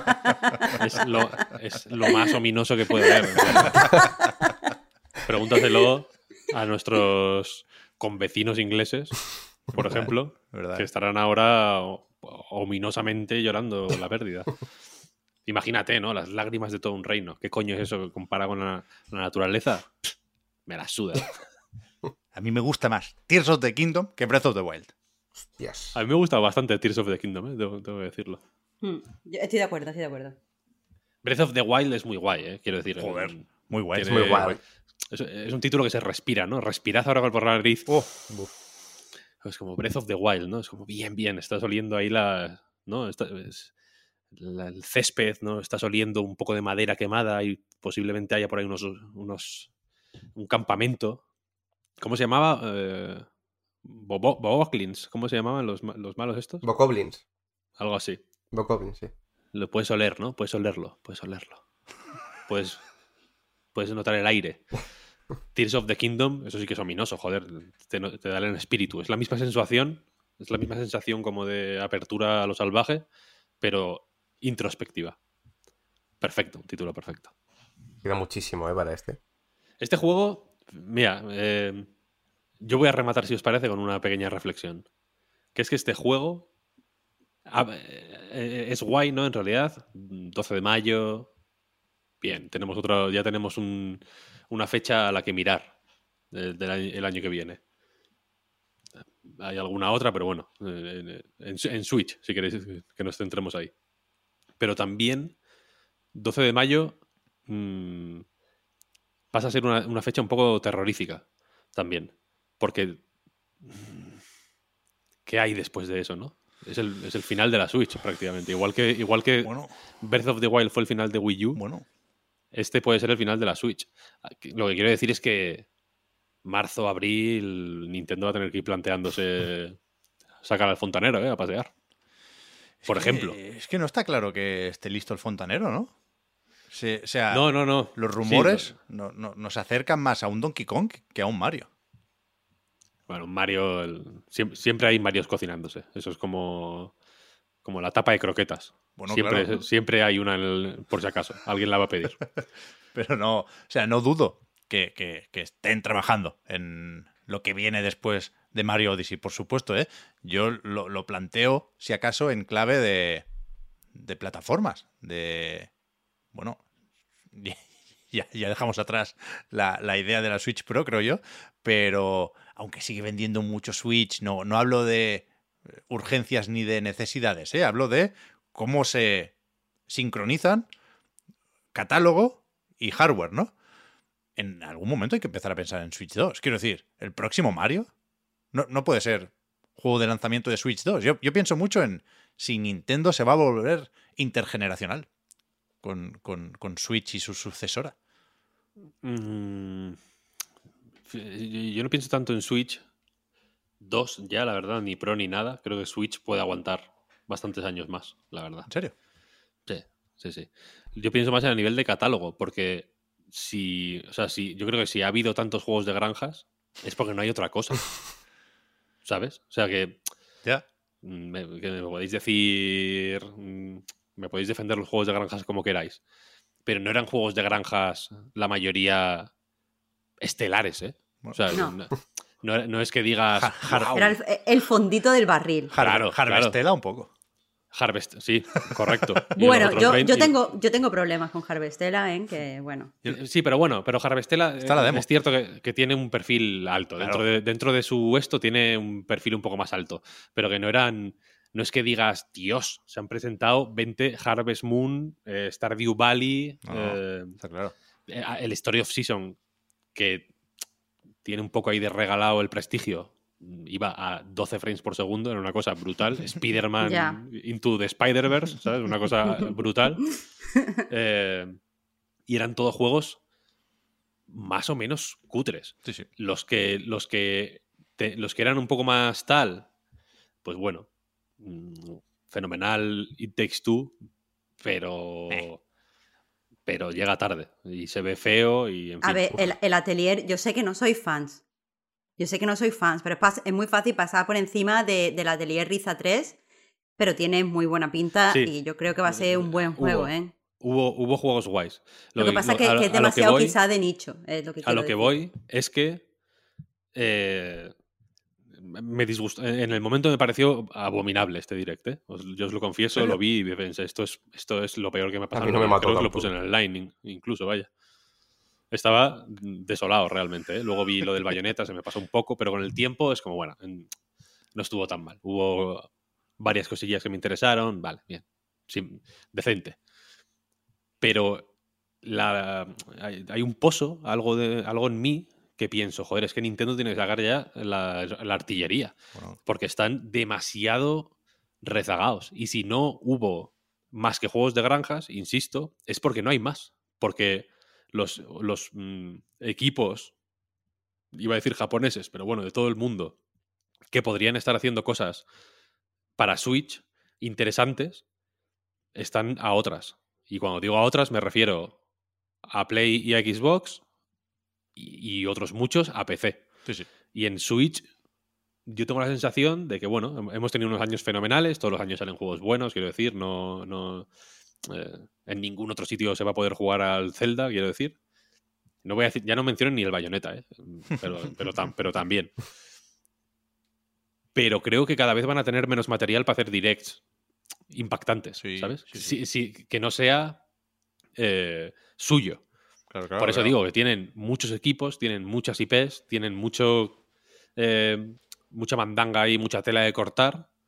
Y sinceramente, mm, de toda la tela que cortar que tienen y de toda la mandanga que hay, la última que me esperaba yo era el puto remake del, del puto Kirby de la Wii, sinceramente. Entonces, en- creo que eh, no voy a decir que estén mal, para nada, porque, insisto, mm, tampoco quiero ser yo aquí eh, caprichoso y pedir todo lo que me gusta a mí, pero creo que están ya forzando un poco la máquina. Claro, claro, y por claro. eso, por ejemplo, aunque el anuncio de Pikmin 4, eh, fantástico, me encanta, Pikmin 4 va a ser la hostia, ver a Miyamoto enseñando con orgullo la camiseta que se ha hecho nueva. Se ha hecho esta Se la camiseta ha hecho nueva. él, ¿eh? Me lo dijo así, ¿no? Sí, sí. Me he hecho esta camiseta. Sí, sí, sí.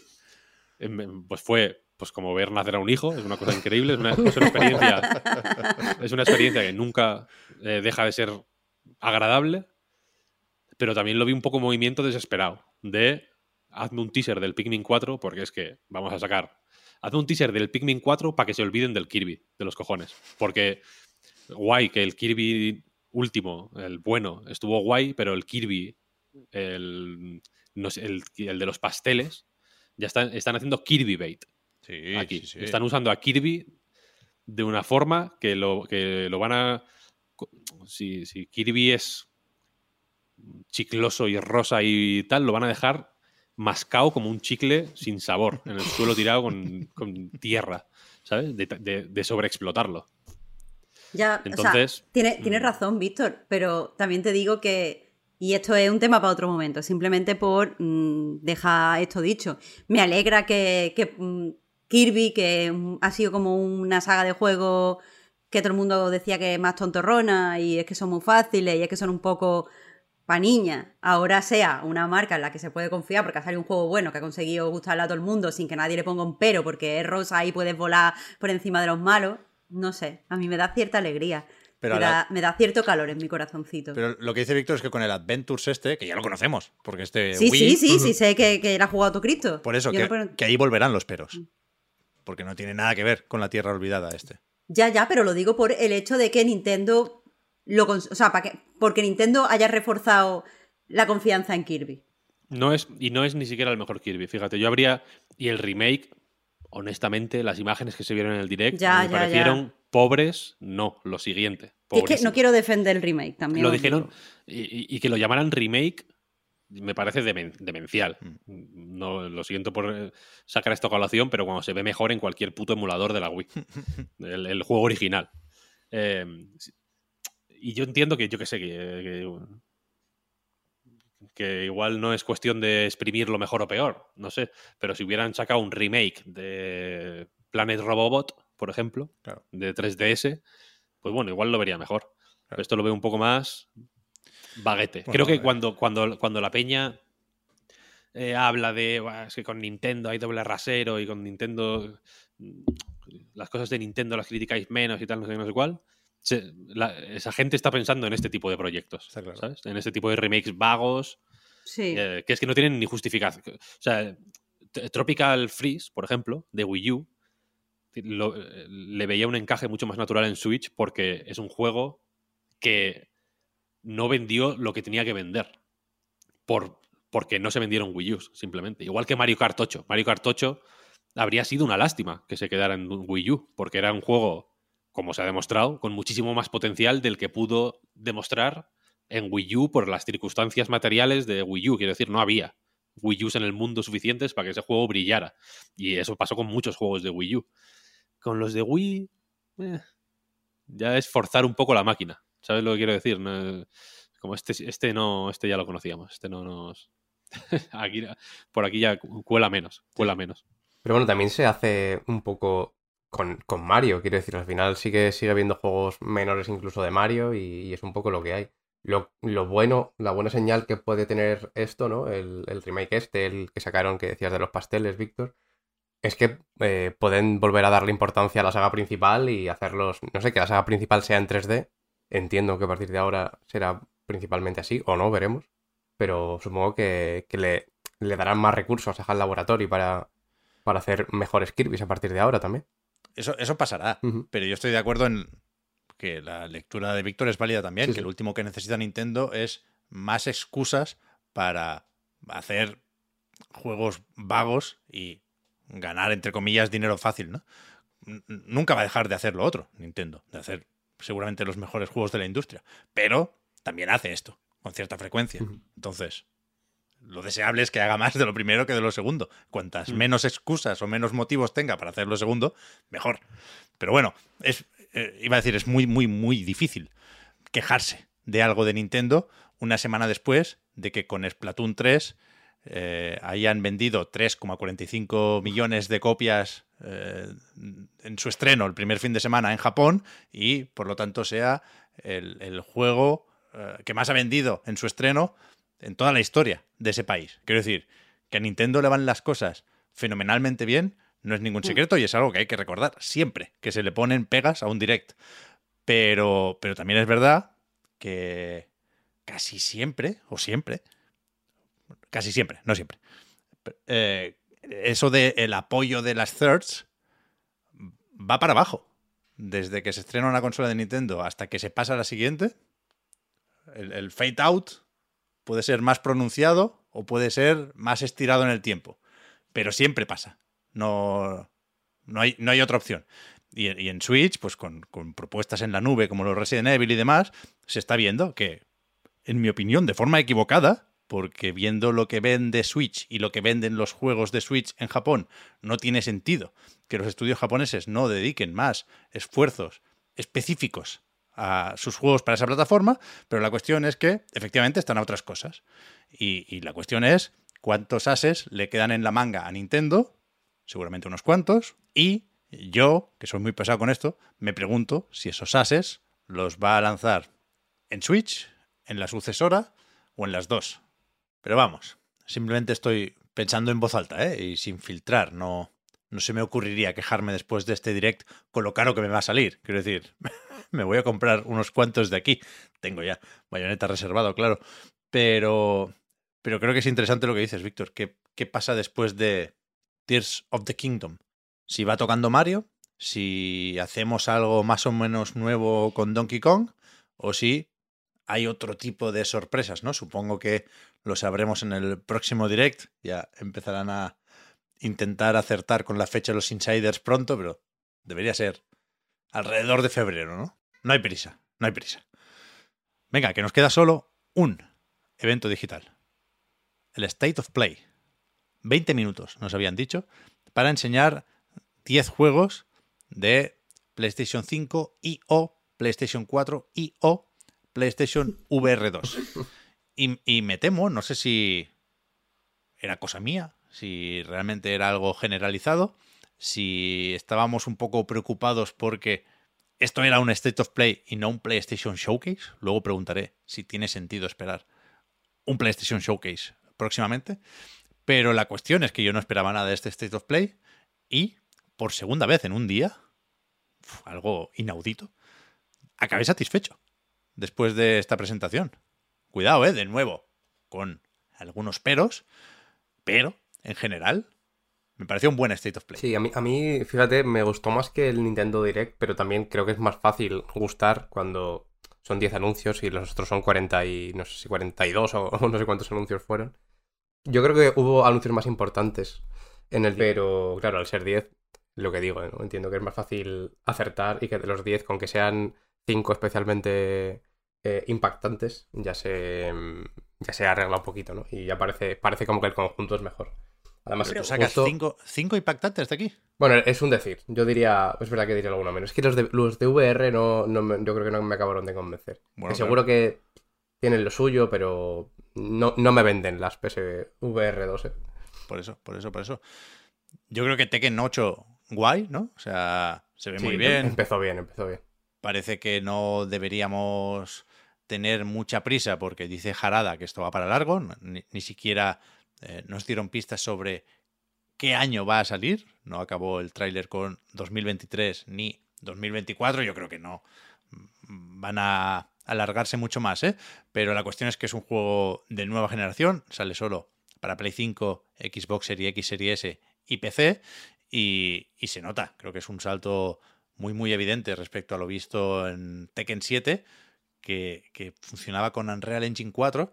Y este tengo la duda de si es 4 o 5, no se especifica la versión del motor de Epic. Supongo que acabará siendo 5, pero ahora mismo es 4. No lo sé. Pero la cuestión es que se ve muy bien, que, que se me olvida a mí, porque no soy especialmente fan de la franquicia, soy más de Virtua Fighter. Pero se me olvida hasta qué punto tiene tirón Tekken. El 7 vendió una barbaridad. Mucho más que cualquier Street Fighter, de hecho. Claro, y es normal que haya mucho fan contento, ¿eh? Después de la serie de Netflix, por fin llegan buenas noticias para Tekken. Después hubo el, el bloquecito VR, que yo estoy de acuerdo en que fue muy, muy flojo, con este juego de Star Wars que ya está en Oculus y con este Dimio, se llama, que también salió para PC hace un tiempecillo.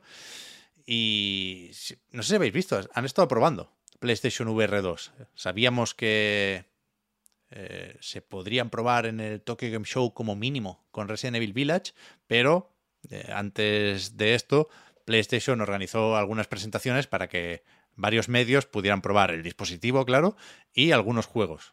Eh, a destacar seguramente el Horizon Call of the Mountain, que a mí me parece que suponiendo que es de lanzamiento, cosa que no está confirmada siquiera después de estas presentaciones, pues va a tener que tirar del carro, claramente. Porque a pesar de que sigo con dudas de si esto va a ser demasiado tren de la bruja, creo que la parte de la barca la estamos viendo demasiado. Y por lo que leí el otro día, el combate es más o menos estático, no te puedes mover libremente cuando te encierran en una arena para luchar contra un dinobot de estos, pero sí parece que eh, es el juego más puntero en, lo visual, el que más te mete en ese mundo y mejor te sumerge en la experiencia de la realidad virtual. Y también eh, escuchaba en, una de estas primeras impresiones que es el único de los que estaba en, forma de demo que tenía vibración o respuesta áptica en los mandos.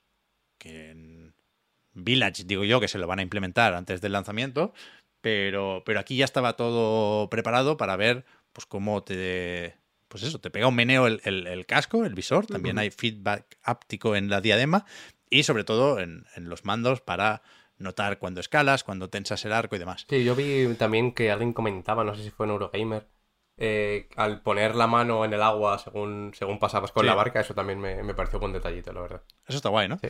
Pero, pero yo creo que sigue teniendo trabajo por delante Sony si quiere convencernos de que paguemos lo que vaya a tocar pagar para un cacharro de estos, que todavía no lo sabemos, pero suponemos que no será poco, ¿no? Estando la cosa como está. Y no sé, yo creo que, ha- que hace falta un catálogo bastante, bastante, bastante más animado desde el primer momento. Porque después ya sabemos que, que es, que es difícil corregir una inercia, ¿no? Yo creo que esto lo tienen que haber aprendido de PlayStation VR, el dispositivo de Play 4, quiero decir, y, y es, cre- cre- creo que es importante el arranque, muy importante el arranque de, de una cosa así, para que gane tracción y para que las ventas sean más o menos altas desde el primer momento y esto anime a los estudios a hacer juegos más ambiciosos y más interesantes que permitan seguir vendiendo cacharros. Sí, sí, todavía no sabemos el precio, pero desde luego sea el que sea menos de 400, 500 euros, creo que es imposible que, que cueste y, y tirando por, por lo bajo, Y por lo menos la primera pues tenía la, la gracia de la novedad. Aquí, como el catálogo de inicio no sea fuerte, creo que lo van a tener un poco complicado. Sí, sí. Yo creo que habrá states of play específicos ¿eh? de VR y que quedan cosas por anunciar. Veremos si está en forma de as en la manga o no Half-Life Alyx. Sería La única esperanza que tienen. Pero, pero no sé, yo creo que puede, puede existir el riesgo de que el Team Asobi, por ejemplo, llegue tarde. No sé, no sé, no sé, pero no se me están quitando las ganas porque pienso en el próximo Astrobot y me vengo bastante arriba, la verdad. Pero, eh, pero sí creo que no, que, que no está el hype donde debería estar, teniendo en cuenta que esto está previsto para principios de 2023. ¿eh? Faltan, faltan presentaciones aquí, faltan presentaciones. Después, no sé si me voy a saltar alguno, no, no tengo la lista con los 10 juegos aquí, ¿eh? pero se habló bastante de estos dos console exclusive que se presentaron de nuevo por parejas y, y que parece que va a editar la propia Sony, Sí. en tanto que el tráiler empieza con Sony Interactive Entertainment Presents, tanto para Stellar Blade, así se llama ese Project If que comentábamos hace un momento, y el del Team Ninja como es Rise of the Ronin, ¿no? Eso es. que parece un poco. No sé si Nio de mundo abierto, porque supongo que el combate no será tan exigente, pero sí tiene ese rollo de, de Japón. Nos vamos aquí al siglo XIX con, con samuráis que tienen las katanas bien afiladas, pero que también, por si acaso, llevan un revólver en el bolsillo, ¿no? y, y- y pretenden hacer un juego histórico y que represente un- un- una era convulsa de, de la que dicen desde el Team Ninja muchos japoneses se avergüenzan incluso. Yo me, me suena todo esto de, el shogunato de Tokugawa del periodo del Bakumatsu y tal por Rurouni Kenshin. Y, y es verdad que fue una revolución o una etapa eh, importante para Japón porque empezaba a abrirse a Occidente y había unos roces ahí muy bestias, pero tengo curiosidad por ver cómo, cómo recrean esa crudeza, dicen desde, desde el Team Ninja. Por lo visto esto lleva siete años en desarrollo y aún así toca esperar hasta 2024 para verlo. A mí me, me llamaba la atención, no sé, entiendo que, que iba, que iba a quedar en el olvido, así que lo menciono medio rápido, pero el Pacific Drive, no sé si lo recordáis, este que es de, de una camioneta que te tienes que meter, que es de supervivencia, como en un área restringida, me, me mola bastante, la verdad, lo poquito que se sabe. Sí, Lo malo es eso, que de momento nada, es una zona de Estados Unidos que tiene muchísima radiación, te tienes que meter, luego tienes que, que escapar de ahí, me- no sé, el, el tema de la supervivencia con, con la camioneta me, me parece, me parece interesante. sí, fue el, el indie del State of Play, ¿no? Siempre tiene que haber uno y parece que últimamente están más o menos bien escogidos. Este creo que, que, que que supo colocarse bien en el State of Play. Vaya, mejor pinta desde luego que el juego de robots este, no recuerdo ni, ni el nombre, de Bandai Namco. Sin, sin qué, Sin duality. sin duality, no te lo pierdas. Este es el que, el que venía en el paquete con, con Tekken 8, claro. Así funcionan la- las negociaciones. Yo pienso mucho en, en cómo se cambian cromos para, para las presentaciones de este tipo. ¿no? Sony dice, tengo 10 espacios. ¿Quién se viene? y ¿y el, el bayoneta falso qué? A mí me mola bastante, ¿eh? Yo, he visto a la gente muy a tope el con él. ¿eh? Tú, tú has dicho lo de tope, falso así desprestigiando, pero... bas- bastante despectivo Bueno. ha sido ese. Bueno, bueno, cuidado. Se le ha quedado un poco esa etiqueta del tráiler anterior, que creo que era mucho más Sí. bayoneta falso. Sí, sí, sí. Total. que el, que el tráiler de esta semana, que me parece mucho mejor, en parte por eso, ¿eh? Pero, pero yo es verdad que, que estoy dejando poco a poco de estar de culo con el juego. Me- o sea, lo que vimos en el State of Play es un juego que a mí me apetece jugar. Entonces, si decía el otro día, si sale mal, pues me voy a reír de él y diré, jaja, no eres bayoneta. Y si sale bien, pues nos llevamos un casi bayoneta con graficotes, que, a- mí tampoco me suena mal, ¿eh? No, no le voy a decir que no. Aquí también hacen esto que mencionabas antes de sacarte un- una pistola cuando menos te lo esperas. Pero, pero bueno, también le, le da su punto, ¿eh? Hay un, un combo justo que creo que hace como un parry, una voltereta hacia atrás y, y le remata como una especie de rifle directamente al enemigo, de que, que no te lo ves venir. Pero bastante Mm. guapo, ¿eh? Yo estoy sí, bastante, sí. bastante a tope con esto. Ya digo, este es console exclusive, como el Ronin, eh, solo de PlayStation 5, no es intergeneracional y eh, en principio sale también para PC, claro. Y también sale el logo de Sony al principio, o sea que también entiendo que publican sí, sí, sí. Por eso, por eso, por eso. Y como cierre, a no ser que queráis comentar algo de PlayStation Stars, que no son NFTs, ¿eh? pero igual se, Pero lo parecen, igual se parecen, parecen, igual se parecen un poco, pero ya veremos, ¿eh? Primero lo van a meter en la aplicación para móvil, luego lo, lo colarán en la consola. Puede que tenga un poco de gracia la forma de desbloquear algunos de estos muñequitos, pero a mí me sigue dando miedo todo el rollo del FOMO, todo el rollo de acercarse un poco al NFT, aunque después no te lo puedas vender. Ya veremos, ya veremos. Habrá que esperar. Pero al final, cuando acabó el State of Play, para mí solo existía un juego que se llama God of War Ragnarok, que saldrá el 9 de noviembre, ya lo sabíamos, y que creo que ha pegado un salto después de este último tráiler, porque no, es que no, no sé cómo describirlo. Vaya, voy a tener que recurrir otra vez a la coña esta, que no tiene nada de exageración, de que lo he visto pues igual 15 veces. Yo es que tengo un problema con esto, ¿eh? cuando, me, cuando me da por un tráiler me, me da muy fuerte. Pero de verdad creo que llevábamos muchos meses sin ver un tráiler tan contundente que, que.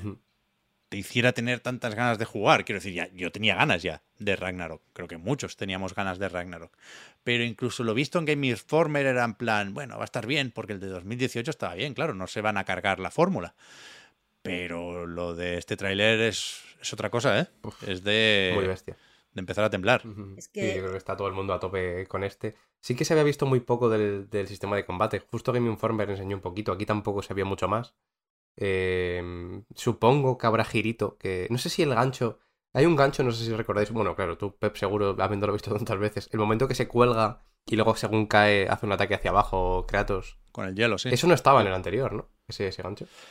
Creo que no, porque sí había los saltos, pero eran de otra forma. En cualquier es. caso, juraría que sí se había visto este ataque. Puede Pero bueno, ser. puede ser, puede ser que no, ¿eh? Puede ser, pero bueno, que, que a lo que voy es a eso, ¿no? Que, que no creo que haya mucho girito a nivel de combate. Sí que se vieron también las Valkyrias y alguna cosita más.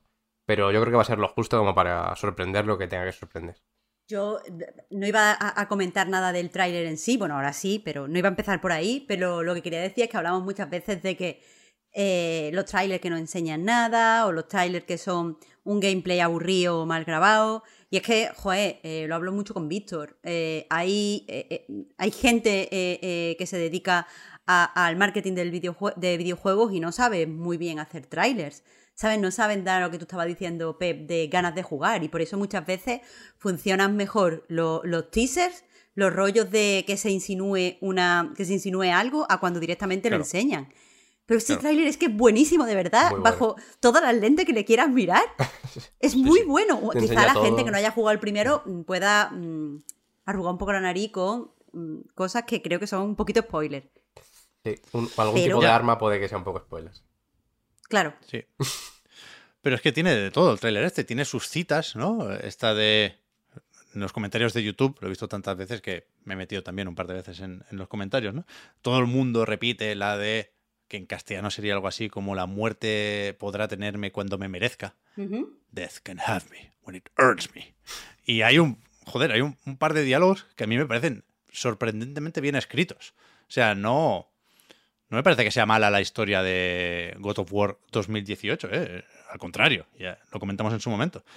Pero, pero es verdad que, que en este tráiler se intuye una química distinta entre Kratos y Atreus. Totalmente, El- totalmente. el- Y menos mal, porque como volviera a ser la misma historia. parece que el, que el niño sabe cosas y que Kratos está un poco enfadado, pero sigue siendo su padre y lo quiere mucho y quiere protegerlo, pero hablan de una forma que me parece muy guay. Y, y después está Odín, que creo que tiene una presencia en el tráiler brutal por cómo se enseña que parece un mendigo cuando en principio es el súper enemigo de, de este juego, ¿no? Incluso por encima de, De Thor. de Thor. Ujú.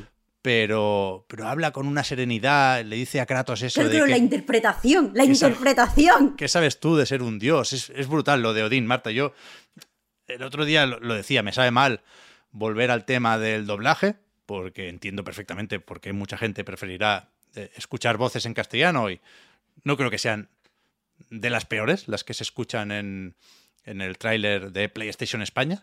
Lo tenéis también ahí en, en YouTube. Pero la diferencia con Kratos está sí, ahí, Christopher Judge es, es bestia.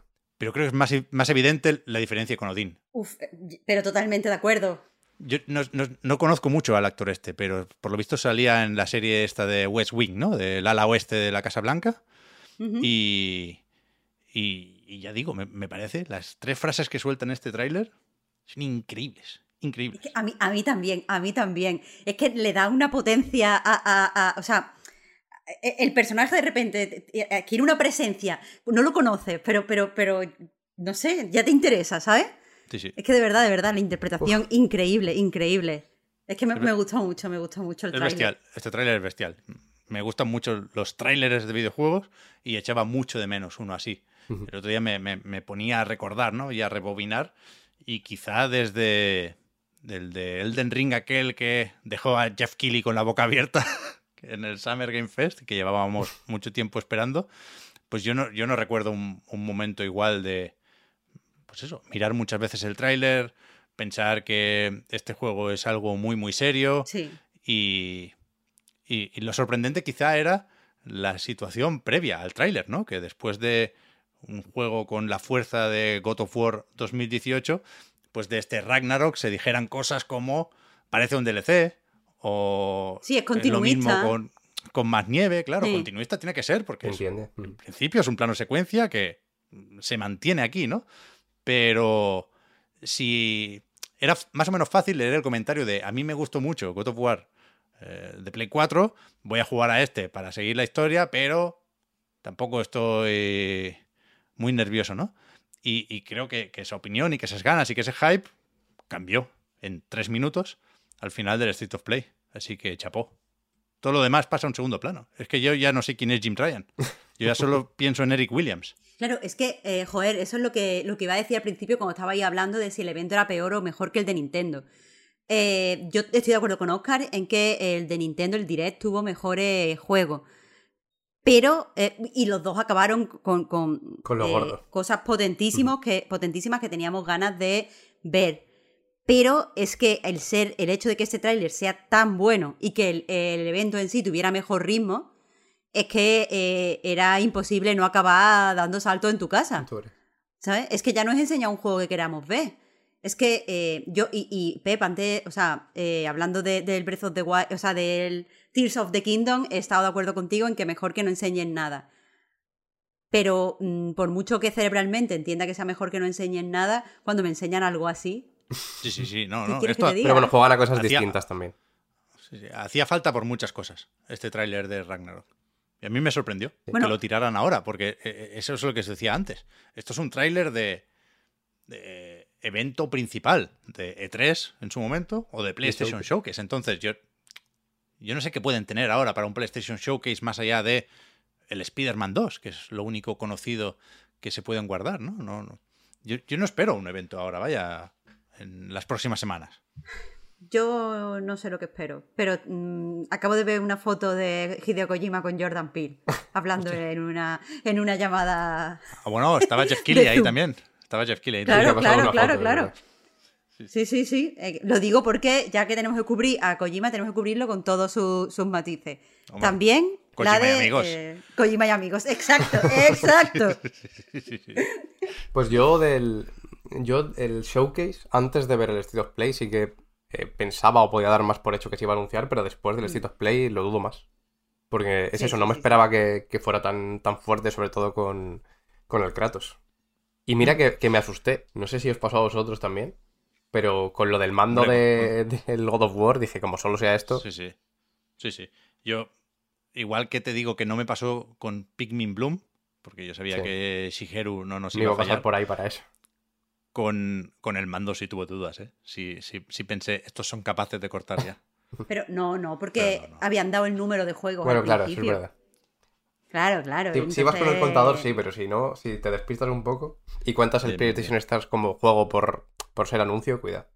No, yo, yo es que iba con el contador puesto, también os digo, no lo vi en directo, lo vi en diferido, entonces se ve que estaba despierta por la mañana y estaba como a mí no, ni mando ni manda. Sí, sí, sí. Muchas ganas de esto.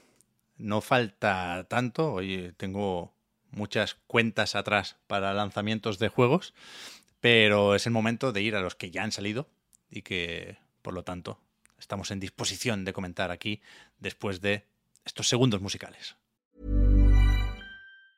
When you're ready to pop the question, the last thing you want to do is second guess the ring. At Bluenile.com, you can design a one of a kind ring with the ease and convenience of shopping online. Choose your diamond and setting. When you find the one, you'll get it delivered right to your door. Go to Bluenile.com and use promo code LISTEN to get $50 off your purchase of $500 or more. That's code LISTEN at Bluenile.com for $50 off your purchase. Bluenile.com code LISTEN. Ryan Reynolds here from Mint Mobile. With the price of just about everything going up during inflation, we thought we'd bring our prices down. So to help us, we brought in a reverse auctioneer, which is apparently a thing. Mint Mobile unlimited premium wireless. Ready to get 30, 30, bit to get 30, bit to get 20, 20, 20, bit to get 20, 20, bit to get 15, 15, 15, 15 just 15 bucks a month. So, Give it a try at mintmobile.com slash switch. $45 upfront for three months plus taxes and fees. Promo rate for new customers for limited time. Unlimited more than 40 gigabytes per month. Slows. Full terms at mintmobile.com.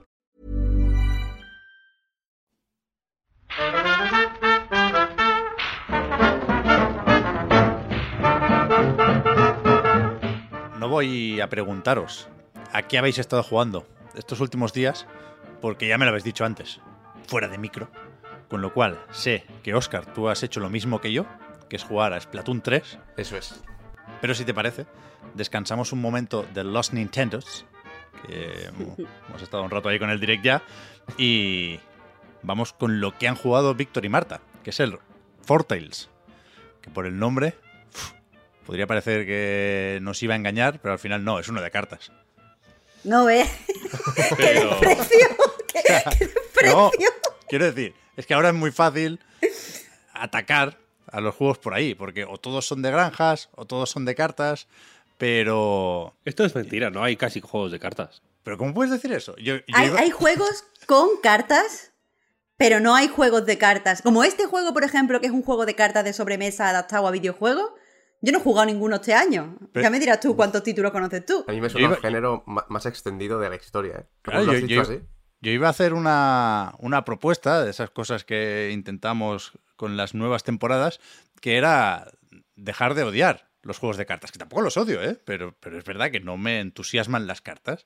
Y propósito de temporada nueva, iba a proponer jugar más a juegos de cartas. Pero si, em- si empezáis así, si empezáis diciendo que no hay juegos de cartas, yo no quiero saber nada de, de esto. Ya, hay pocos, hay pocos, yo creo. Y, Sí. y como este, en concreto, menos todavía. Dilo, Vale, dilo. vale, vale, vale. Eso es otra cosa. Por ahí, por ahí me interesa.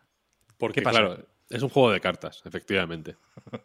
Eh, pero, es- pero en realidad es quizá más parecido a. mm, no voy a decir un juego de rol, pero bueno, es un, es un- desde luego es un juego de aventuras, es un juego narrativo, es un juego donde hay combate también, pero es Pe- pero a la vez- secundario. Pero a la vez es, un- e, es imposible no definirlo como un juego de sobremesa. O sea, quiero Claro. decir, eh, se parece mucho más en su estructura a un juego de sobremesa que a cualquier videojuego de cualquier género eh, que se me ocurra. Sí, quizá por, por la abstracción que usa, que son las cartas, efectivamente, que eh, no nos- a, mí, a mí no me pilló de nuevas en, su momento. Eh, sobre este escribí en la web hace ya un tiempo, pues tuve acceso a una build eh, no final, que que era más o menos el principio del juego y tal. Eh, y la cosa es que no me pilló de nuevas porque ya hay otro juego que, que usa las cartas un poco como, pues en, en fin, como forma de representar algo que no son cartas. Me refiero a Voice of Cards, que hablamos ya de él como juego con cartas, pero no de cartas, porque las cartas ahí al final no tienen sentido. Es, en este, o sea, no tienen sentido, no tienen... No, no se puede replicar lo que ocurre en el juego en, en tu mesa. Claro, es una decisión simplemente estética. Estético las cartas en 100%, Voice sí of Cards. superficial. En este, bueno, sería complicado eh, representar lo que ocurre en el juego en una mesa, aunque no imposible, en realidad, ¿no? Yo creo, porque haría falta un máster, y por eso digo que. Por eso me refería antes al rol, porque hay un narrador, hay personajes, hay eh, situaciones distintas en distintos escenarios, todo eso es representado a través de cartas. Eh, y también hay fichas que representan, yo qué sé, la moral de los enemigos cuando estás en combate y cosas así. Pero el juego, la- el, el minuto a minuto del juego, eh, aunque lo que manipulas simplemente son cartas, lo que te lo que haces es pues explorar aldeas, recorrer laberintos, eh, negociar con personajes. mm, eh, Iba, iba a decir combatir con enemigos, pero tampoco combatir, ¿no? Lidiar con ellos de distintas maneras. Aquí la cuestión es que tú eres Volpen. La, la palabra quizás sería enfrentarse, más que Sí, eh, pero pelear tampoco- o combatir. Eh, Iba a decir enfrentarse, pero es que tampoco te enfrentas a veces, ¿no? Porque hay veces que simplemente les puedes eh, impresionar con tu fama, Sí. por ejemplo, o aterrorizar con, ¿no? Eh, Chuleando un poco de tu mm, Infamia. De tu infamia, de los cadáveres que has dejado a tu paso, Ajá. y se, y se van asustados. Ahí quizá eso sí es un enfrentamiento, pero el otro es simplemente, pues eso, lidiar con ellos, interactuar con ellos para resolver. Bueno, sí, los enfrentamientos. Vale, enfrentar está bien. Lo siento, Marta, que te tanto lío para al final darte la razón, como siempre. Eh, y la cuestión es esa, que tú eres Volpen, que es un eh, ladronzuelo al que le encargan una, una un robo especialmente lucrativo que le permitiría pues retirarse de la de la vida de ladronzuelo, sacar a su padre de la mina en la que trabaja, donde hay unos jaleos con eh, porque hay una huelga, el jefe les, les trae por el camino de la amargura y este robo es, es, pues un arpa que tiene eh, en su mansión una du- duquesa, creo que es, ¿no? O condesa o algo así. Sí. Eh, ¿Qué pasa? Que lo- efectivamente robas ese arpa. El proceso de robar el arpa es, digamos, el, el prólogo del juego, el primer capítulo, el tutorial un poco, donde aprendes cómo se eh, maneja todo esto. Y el arpa te da una. Pues te da unos poderes de anticipación, ¿no? De adivinamiento, de, de cosas que van a ocurrir. Que eh, pues en fin, son una bendición y una maldición. Una bendición en el sentido de que te permiten anticipar. eh, eh, o sea, una maldición en el sentido de que te, obligan a tener presente que va a haber una masacre en la mina, ¿no? Con los que están en huelga, que la- el pueblo, eh, en parte motivado por tu robo, eh, pues va a arder en llamas y va a- el caos a reinar y va a morir un montón de gente porque va a haber una revuelta, etcétera, etcétera. Eh, y una bendición porque conocer todo esto te permite anticiparte y, e intentar cambiar las tornas del destino, ¿no? Para que esas cosas no ocurran. Una, bueno, una de las cosas, la primera cosa que resuelves es que van a... El que es tu compañero en la primera misión, le trincan después del robo este de la, del arpa, de la lira, ¿no? Es una lira, no un arpa, en realidad. No sé, es un instrumento de cuerda maldito. Es una lira. Es que no, creo. no me acuerdo exactamente qué instrumento Creo que es. es una lira. Yo siempre lo pensaba como arpa. Y la cuestión bueno. es que le meten en la cárcel y le van a ejecutar. Sí. Tu primera, una de- la primera, aunque hay varias, el, el progreso es abierto, ¿no? Tú puedes elegir eh, qué haces primero, qué dejas para luego. Todo esto hay que tenerlo en cuenta porque cada evento crítico, en plan eso, la, la matanza en la mina, el- la ejecución de tu compañero que está encarcelado, todo tiene un número de turnos eh, después de los cuales va a ocurrir eso. Cada misión que haces es, cuenta un turno, ¿no? Entonces la primera, la que de forma más orgánica, igual es la primera misión, te lleva a rescatar a tu compi de la cárcel para evitar precisamente que lo ejecuten. Esa es la primera vez que cambias el destino, ¿no? Y, y lo guapo de Fortales, yo creo, lo, lo que es interesante, es que, ya digo, es un juego que podría haber sido de otra forma, podría haber sido un RPG isométrico, por ejemplo, podría haber sido eh, una, un juego narrativo de texto, si no tipo Disco Elysium, pues yo que sé, tipo Norco, igual, si, te- Sí. si le metes ahí algún sistema más, Sí. pero han decidido representarlo todo con cartas. Y... mm, Ahora lo comentamos, Marta, no hemos hablado mucho de este juego antes de grabar, pero a mí, aunque creo que sobre el papel funciona mejor que a, la hora de la verdad, me ha resultado muy interesante simplemente el, el- el eh, lo que intenta hacer, ¿no? La ambición, el proyecto de este juego. Me parece, joder, muy, muy meritorio, muy, muy guay, muy, muy refrescante también.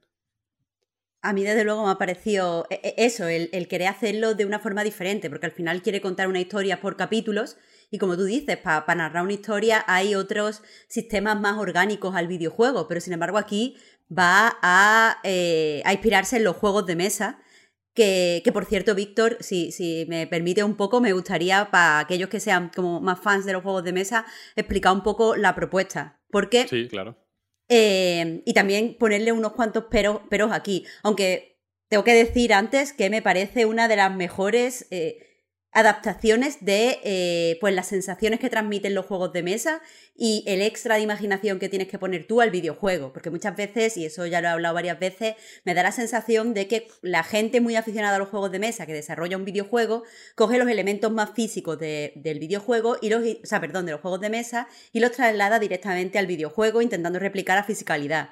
Pero el problema es que jugar los juegos de mesa también eh, eh, pues, pues transmite unas ciertas sensaciones en relación a la estructura rígida o en relación a la al tipo de imaginación o, o el tipo de abstracción que tú tienes que hacer en tu cabeza. Y en cuanto a eso, eh, Four Tales me parece que lo transmite todo muy bien. Eh, para quien, o sea, teniendo en cuenta que es un juego para un solo jugador, eso significa que no hay turnos y no hay fases y no hay nada de eso, pero el feel, el- el- la, la vibra que me transmite el juego es un poco, eh, pues rollo el Arkham Horror, el juego de cartas, en el sentido de que una, o sea, tenemos delante nuestra un tablero con seis posiciones, hay una, en cada una de las seis posiciones hay una carta y esa carta representa un escenario.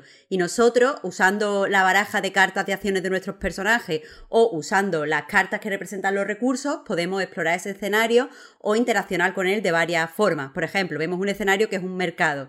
Podemos eh, usar eh, pues las manos largas de uno de los personajes para robar en ese mercado. Podemos usar el instinto de supervivencia de otro personaje para eh, encontrar comida en ese mercado o podemos usar nuestra infamia para que conseguir dinero en el mercado, ¿sabes? Podemos jugar eh, pues un poco así. Eh, de- después el juego funciona con, aparte del escenario que tenemos enfrente y, las- y, los dos mazos para cada uno de los personajes, funciona con un mazo de, de, pues los escenarios que se van saliendo, o sea, llevan un orden, pero y podemos ver ese orden, podemos, podemos tener esa información de antemano, cuál es el siguiente eh, escenario que se nos va a desplegar. Y se va, y cuando llega al final del mazo, vuelven a salir en el mismo orden. Después tenemos un mazo de cementerio que, honestamente, eh, no le termino de ver. eh, no, bueno, al principio no, no tiene demasiado uso, pero aún así la forma en la que está integrado el uso a posteriori no me gusta. Y después tenemos pues un mazo que sería de, enemigos, que es bastante típico. Y nada, eso, la verdad es que eh, los combates sorprenden muchísimo. eh, eh, son muy, como digo, eh, muy arcan horror, pero tienen el dinamismo, por ejemplo, de Marvel Champions. O sea, en el hecho, como estamos jugando solos y podemos, no hay fases, podemos usar tantas cartas como queramos, que ahora pondré un pero a eso, todo el tiempo, pues es un juego que se nota súper dinámico. Ahora, hay un sistema que yo creo que, que deberían haber trabajado más, que es que eh, en vez de usar eh, energía o en vez de usar eh, algún tipo de otro tipo de restricción, hambre, como queramos llamarlo, para limitar el uso de cartas que, que podemos usar durante cierto tiempo, lo que hace es que cada uno de los personajes tiene eh, o sea, tiene, tiene su mazo y cuan- cuanto más eh, cartas usemos, antes las gastamos. Si el personaje se queda sin, sin cartas, pues no puedes seguir jugando con esos personajes a no ser que vayas y uses una carta de descanso, que normalmente tienen una penalización o un coste. Rollo, pues tienes que gastar comida para descansar o tienes que, eh, no sé, perder infamia para descansar. O, te- o de pronto, o te- si estás en una situación de acción, entre comillas, escapando de la cárcel, por ejemplo, en la primera, en la segunda misión. Te meten eh, más se- enemigos. Se, sube, se- claro, hay más, se meten en la, en la- la patrulla, digamos, crece, ¿no? Claro, aumenta la peligrosidad. Eh, entonces, eh, pu- pues eso, entonces lo que, lo que eso te quiere llevar es a que uses los dos personajes más o menos igual eh, y con eso pues te, te arriesgues. Yo, yo entiendo eh, la motivación que hay tras esa decisión de diseño, pero lo cierto es que me parece eh, que le quita emoción al juego, porque los dos personajes, o sea, después tenemos más personajes, se van sumando miembros a nuestra party, cada uno de los capítulos podemos enfrentarlo con los personajes que nosotros elijamos, pero al principio, principio, principio, tenemos dos personajes. Eh, y los dos personajes tienen estilos de juego muy diferentes. Entonces hay un personaje, el protagonista, por ejemplo, es muy bueno siendo un ladronzuelo y explorando así entre las sombras y con el sigilo y tal. El león que le acompaña, eh, pues es bueno, mm, pues mm, rugiendo y llamando a toda una multitud, disparando y tal, tal, tal. Eh, y que se limite, o sea, y haciendo que se limite las cartas que podemos utilizar por cada uno de los personajes, hace que no podamos tener un estilo de juego, eh, pues consecuente durante toda nuestra partida. Entonces, por ejemplo, yo cuando me empe- empecé a jugar, cuando me di cuenta de que eh, la mayoría de los enfrentamientos, como ha dicho Víctor, se pueden resolver sin recurrir a la violencia, me decidí a no recurrir mm, mm, casi nunca a la violencia. Una cosa que me gustaba, por ejemplo, es robarles con, con las cartas estas de manos largas o de cortar la bolsa a, mi, a mis contrincantes y pagarles con su propio dinero para que se fueran, porque me parecía humillante. Pero, eh, o sea, se querían pelear conmigo, yo qué sé.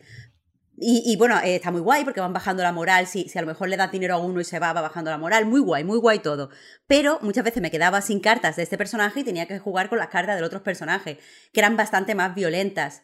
Entonces se iniciaba un combate que tenía que resolver a golpes y mandando a esta peña al cementerio, cosa que yo no quería. Eh, entonces creo que, que eso se hubiera solucionado fácilmente metiendo simplemente eh, energía. O sea, puedes, eh, para una misión tienes, no sé, 15 mm, puntos de energía. Cuando no tienes más puntos de energía, pues tienes que recurrir a una, a una carta de descanso para recuperar ciertos puntos. Y esas cartas tienen un coste. Pero el hecho de que se divida entre personajes me parece el mayor punto eh, débil del juego, porque honestamente no me deja rolear en un juego que, en el que es muy importante rolear. Por eso decía, luego, a ver, eh, tiene ideas buenas, como que, eh, yo qué sé, la las cartas del león, Sí. eh, hay muchas que si las usas en combate son ofensivas, pero si las usas, por ejemplo, en la plaza del pueblo, eh, la gente no se asusta, ¿no? O sea, quiero decir que no es. Hay uno que. El, el mismo rugido terrorífico es terrorífico para los enemigos y es como una especie de.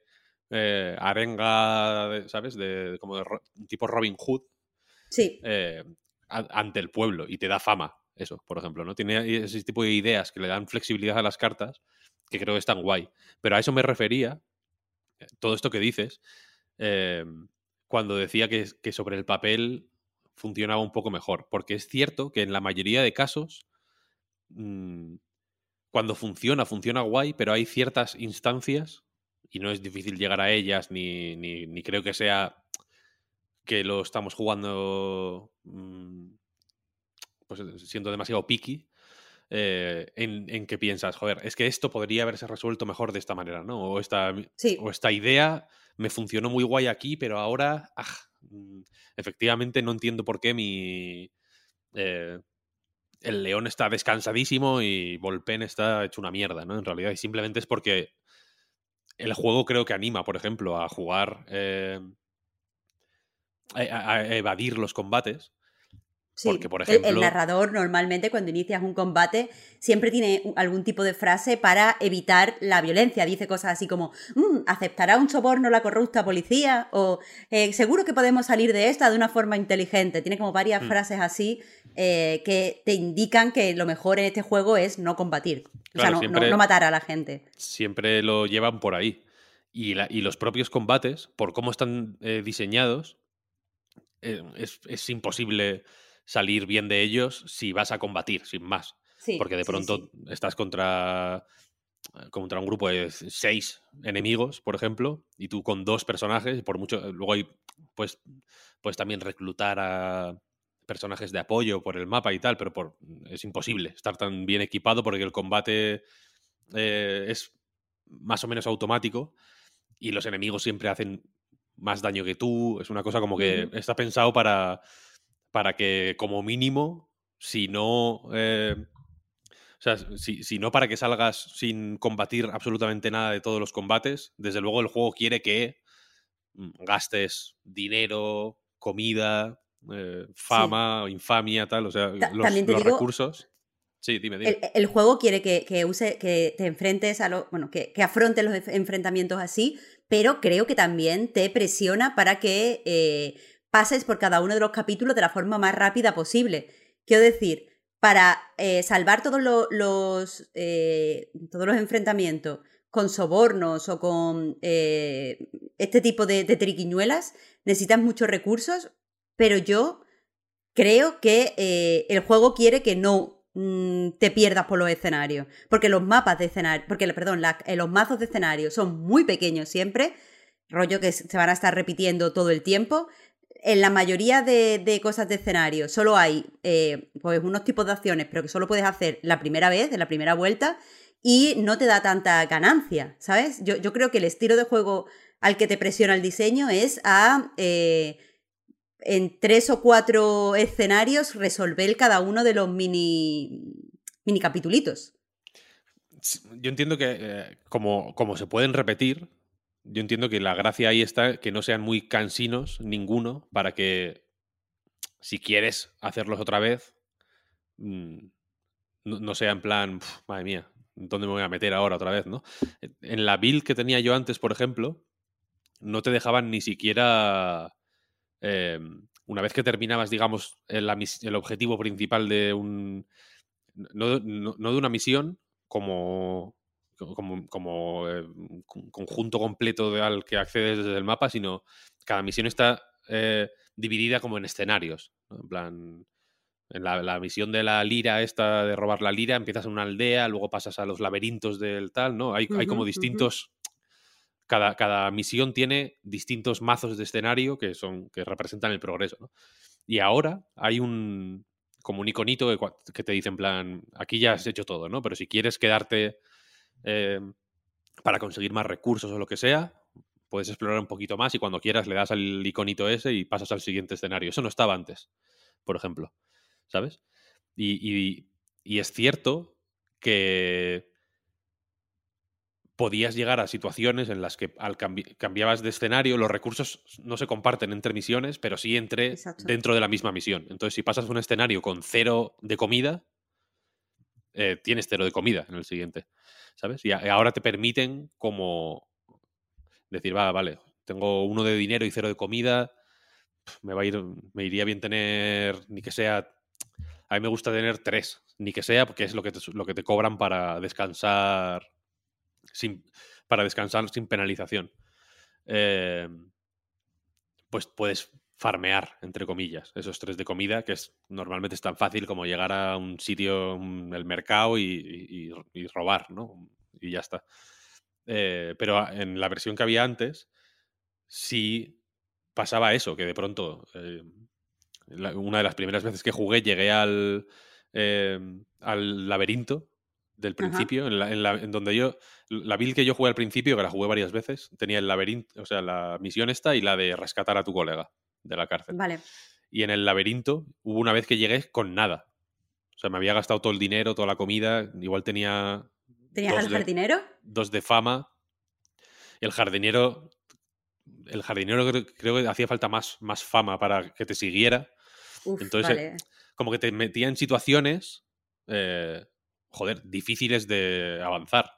O que, te, o que te obligaban a hacer pasos intermedios estúpidos, ¿no? Porque llegas ahí y, y narrativamente no tiene sentido que tengas que, sabiendo dónde está el jardinero, que te tiene que ayudar a abrir una puerta para pasar a los laberintos y tal, tal, tal, eh, tengas que ir por los jardines sisando frutas para dárselas al fulano, ¿sabes? O sea, eh, dentro, de- dentro de la lógica de los sistemas del juego puede tener sentido, pero narrativamente, y, la lógica imperante en Fortales es la narrativa siempre, eh, no tenía sentido.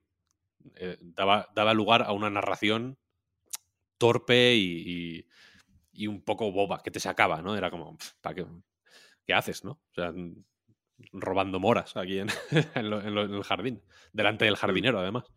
Eh, entonces yo creo...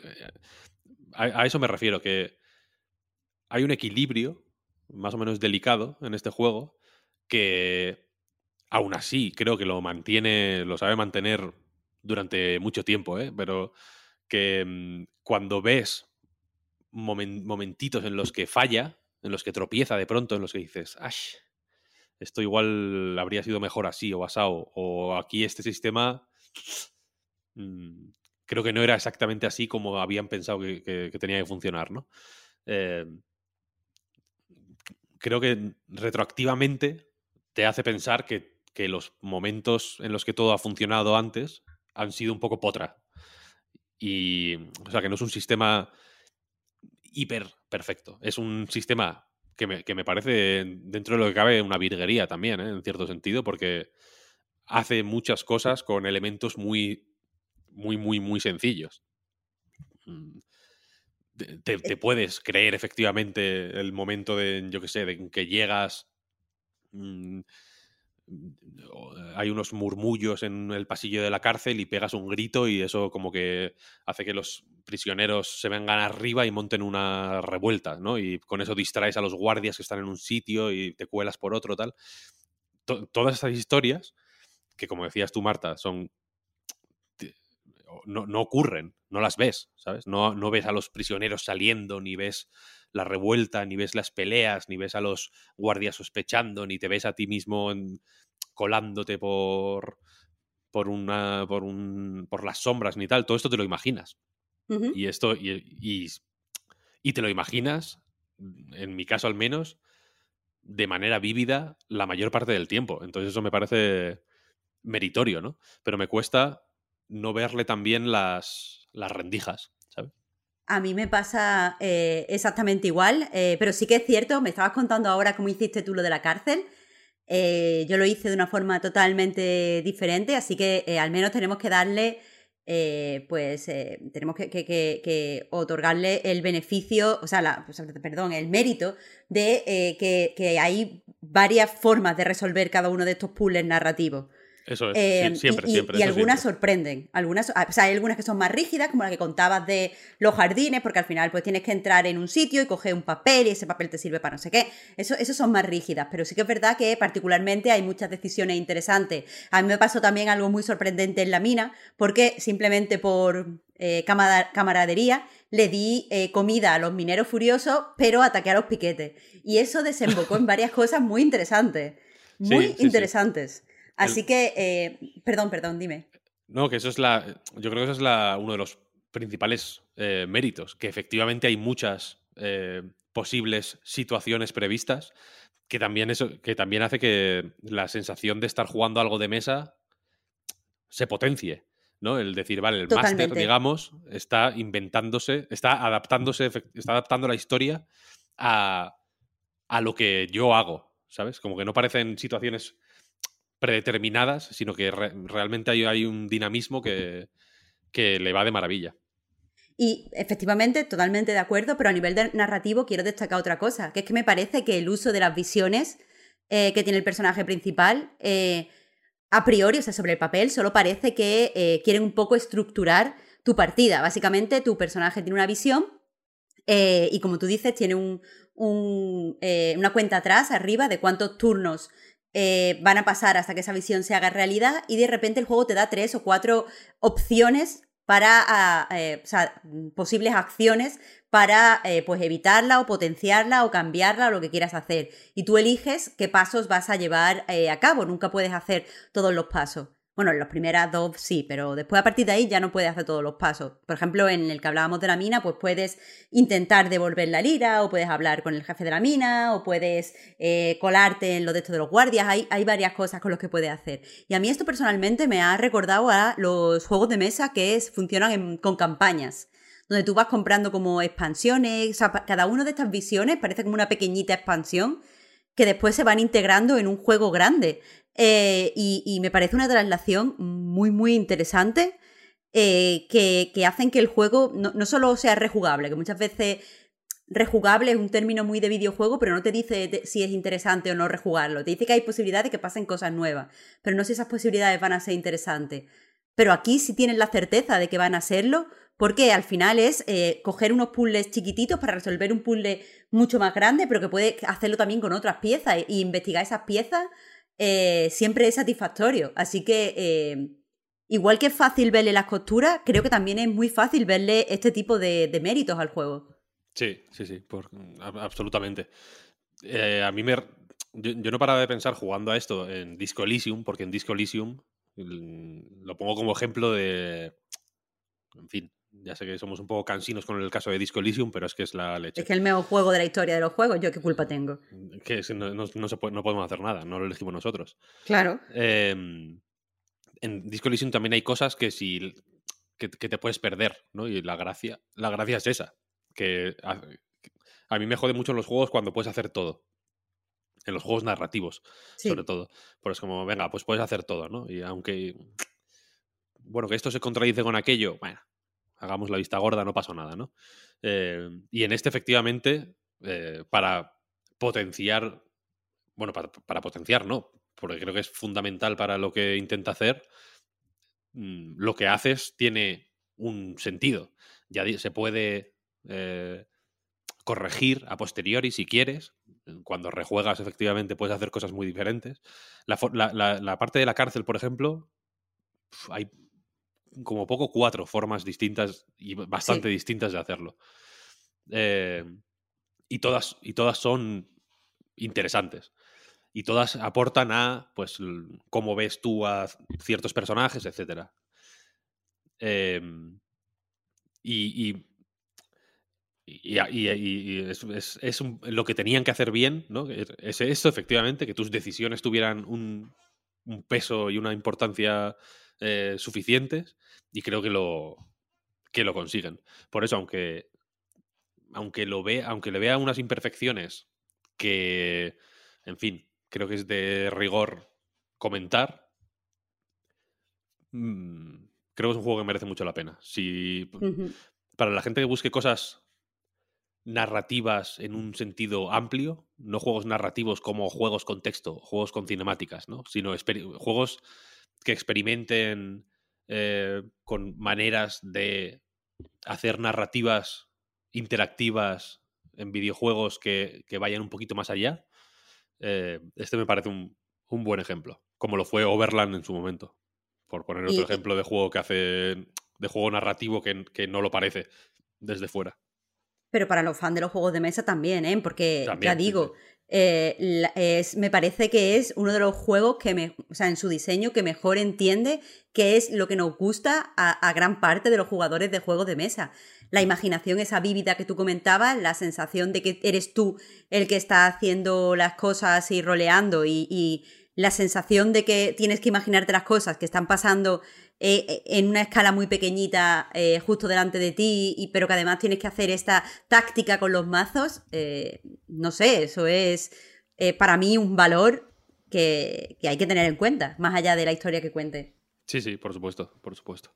Por eso, Pep, y cerrando esta, este bloque, hay cartas, efectivamente, en este juego. es un juego bueno, te lo voy a permitir, es un juego de cartas en sentido estricto, pero no es eh, el clon de Slade Spire que tú piensas cuando dices un juego de cartas. Para nada, para nada. Vale, vale. O sea, no pensaba necesariamente en un clon de algo, ni de Slade de Spire ni de nada, pero no, no, no, no conocía Four Tales y no, desde luego no pensaba que la parte narrativa fuera tan, tan potente aquí.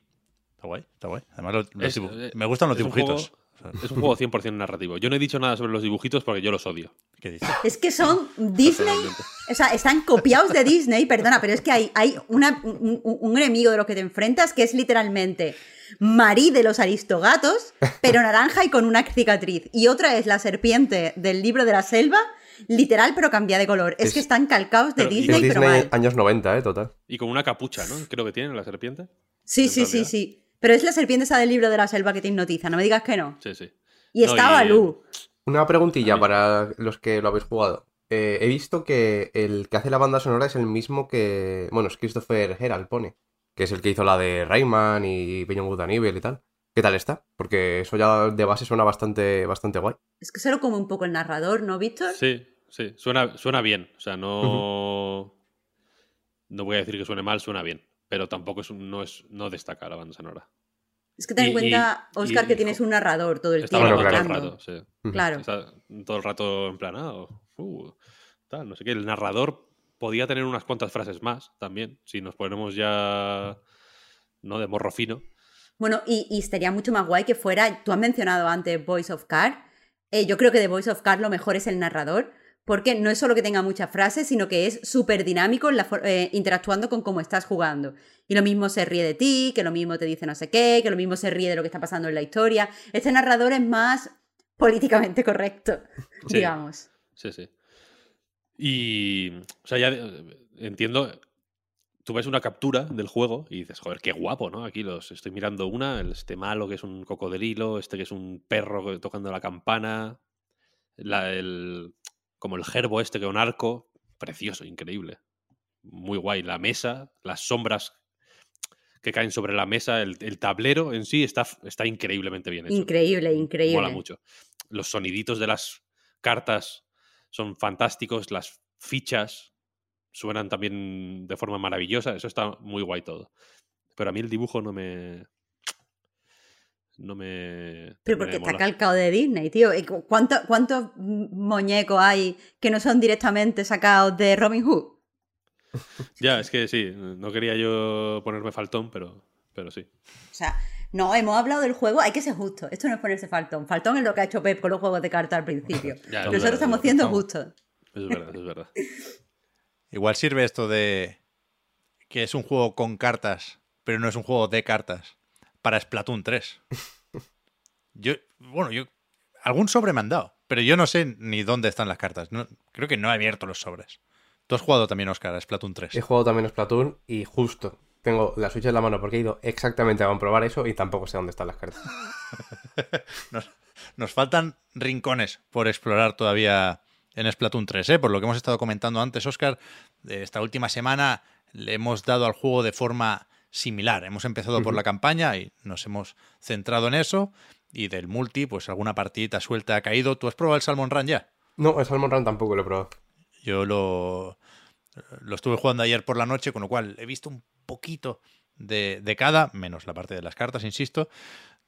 He decorado la taquilla, que es algo que tiene una importancia que no acabo de, de entender, pero bueno, se puede decorar tu taquilla en Splatoon 3, pero lo, lo digo para dejar claro que, que- que no somos ese perfil de jugador que compra Splatoon 3 solo para el multi, ni que seguramente se va a tirar 300 horas en los próximos dos años jugando a pintar mapas del multijugador Probablemente no. ni al, ni al modo competitivo.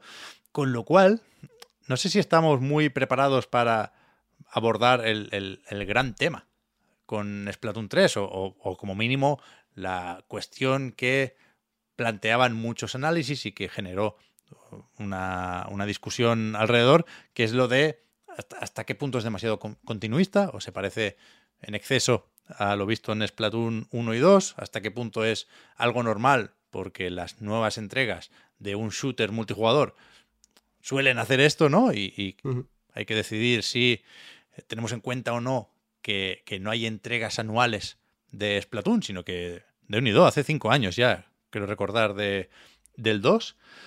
Pero yo tenía más ganas de responder otra pregunta, que es mi pregunta con los Splatoon de toda la vida, que es si la campaña sube de nivel.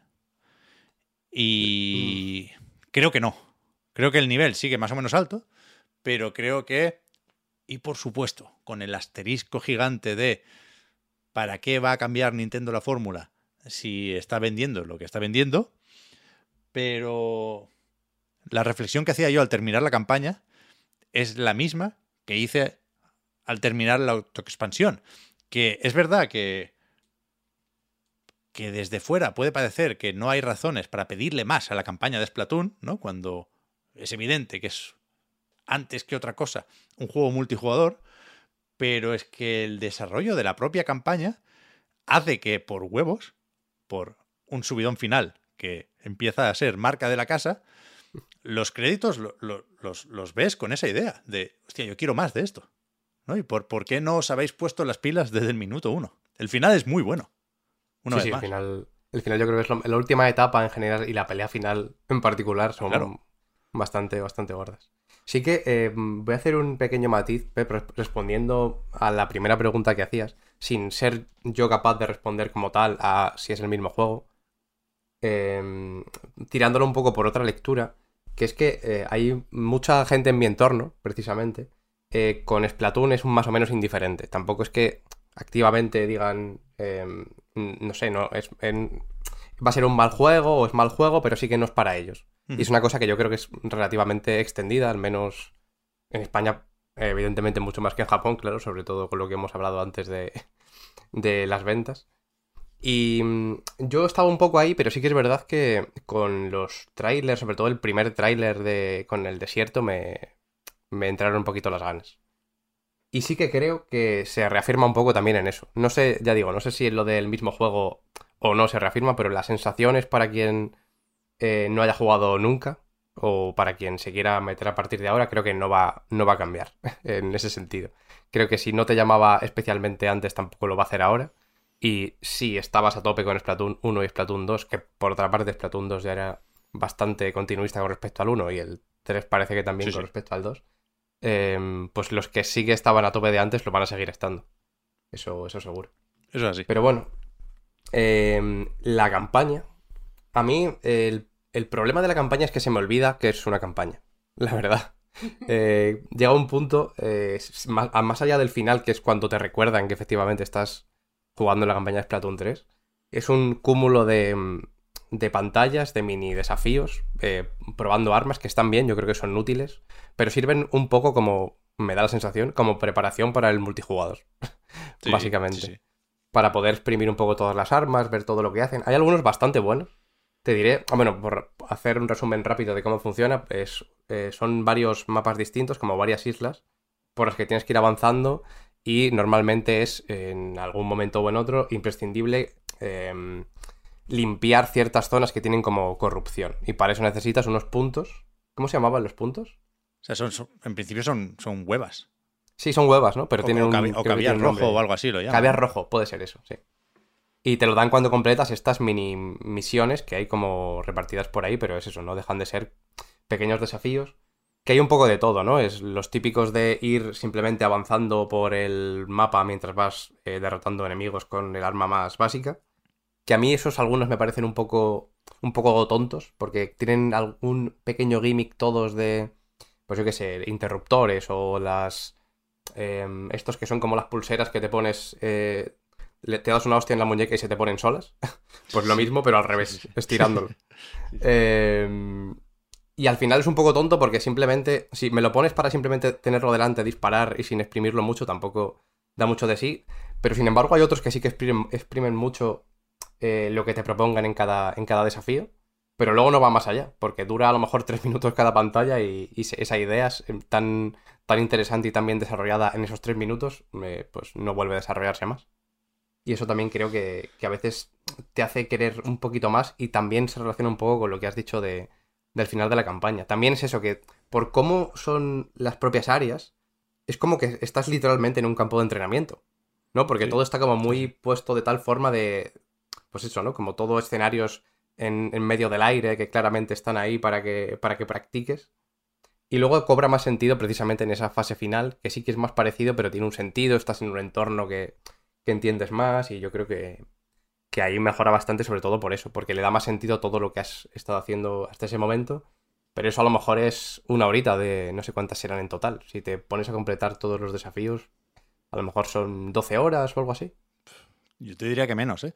Que es menos. verdad que se, que se- que se puede ir con ciertas prisas. Yo, por ejemplo, algún jefe tenía muchas ganas de, de- de verlo, ¿no? Y te permite eh, la estructura de la campaña saltarte niveles, ¿no? Y, y avanzar mm, más o menos por donde tú quieras, porque tú ves dónde está el jefe y, y qué barreras de pelo o de. ¿Cómo es? Plasma pelificante o, o- algo así.